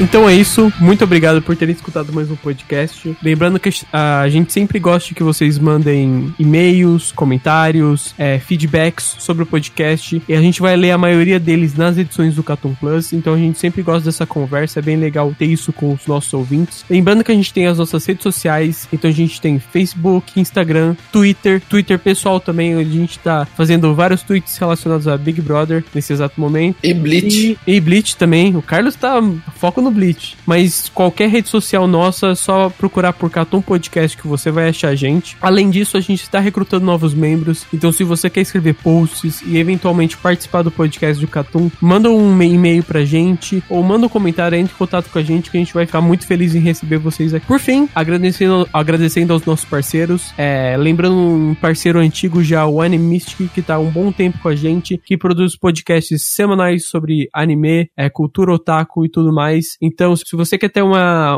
um podcast sobre um anime que acabou de acabar, que tá fazendo sucesso agora, temas mais gerais sobre a comunidade, é, escuta o podcast dos caras que vai ser bem legal e muitas vezes a gente tá participando lá. O Carlos tá direto lá, por exemplo. É, tem o NSV Mundo Geek. Então, se você quer saber um pouco mais sobre cultura japonesa, mercado de mangás, tem muita notícia, muita informação, corre atrás do conteúdo dos caras. E também o Analyze It, que tem um conteúdo muito bom focado em nessas revistas shonen. Então, se você quer saber o que, que tá bombando na Shonen Jump, o que, que tá flopando na Shonen Jump, é, vai lá atrás do site dos caras, vai, vão ver as reviews semanais deles, que vocês vão aprender muita coisa e vocês vão ficar muito bem informados. Então é isso, muito obrigado por terem escutado mais um podcast e fui, valeu. Valeu. Valeu. Valeu. あ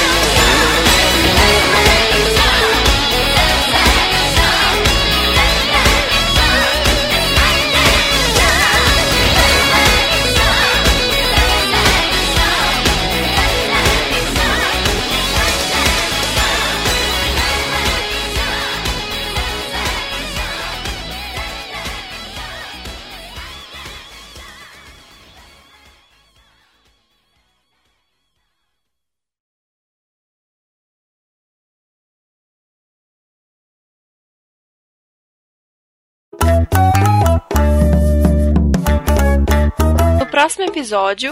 William Bonner podia ser tipo um. Labrador, podia ser um labrador. Não, um São Labrador Bernardo. é muito receptivo. Não, eu- Um São Bernardo, um São Eu Bernardo. tava pensando, tipo, numa ave, tipo uma coruja. É séria e tal, esse tipo de coisa. Não, não, ele é E um, muito... e um guaxinim. Não, porra. o Valente tem umas Um ideias. seria Vamos voltar, ótimo. vamos voltar pra pauta, por favor. William Bonner, Guaxinim, acho que já... Acho que já deu, né? A conversa. Chegamos no limite.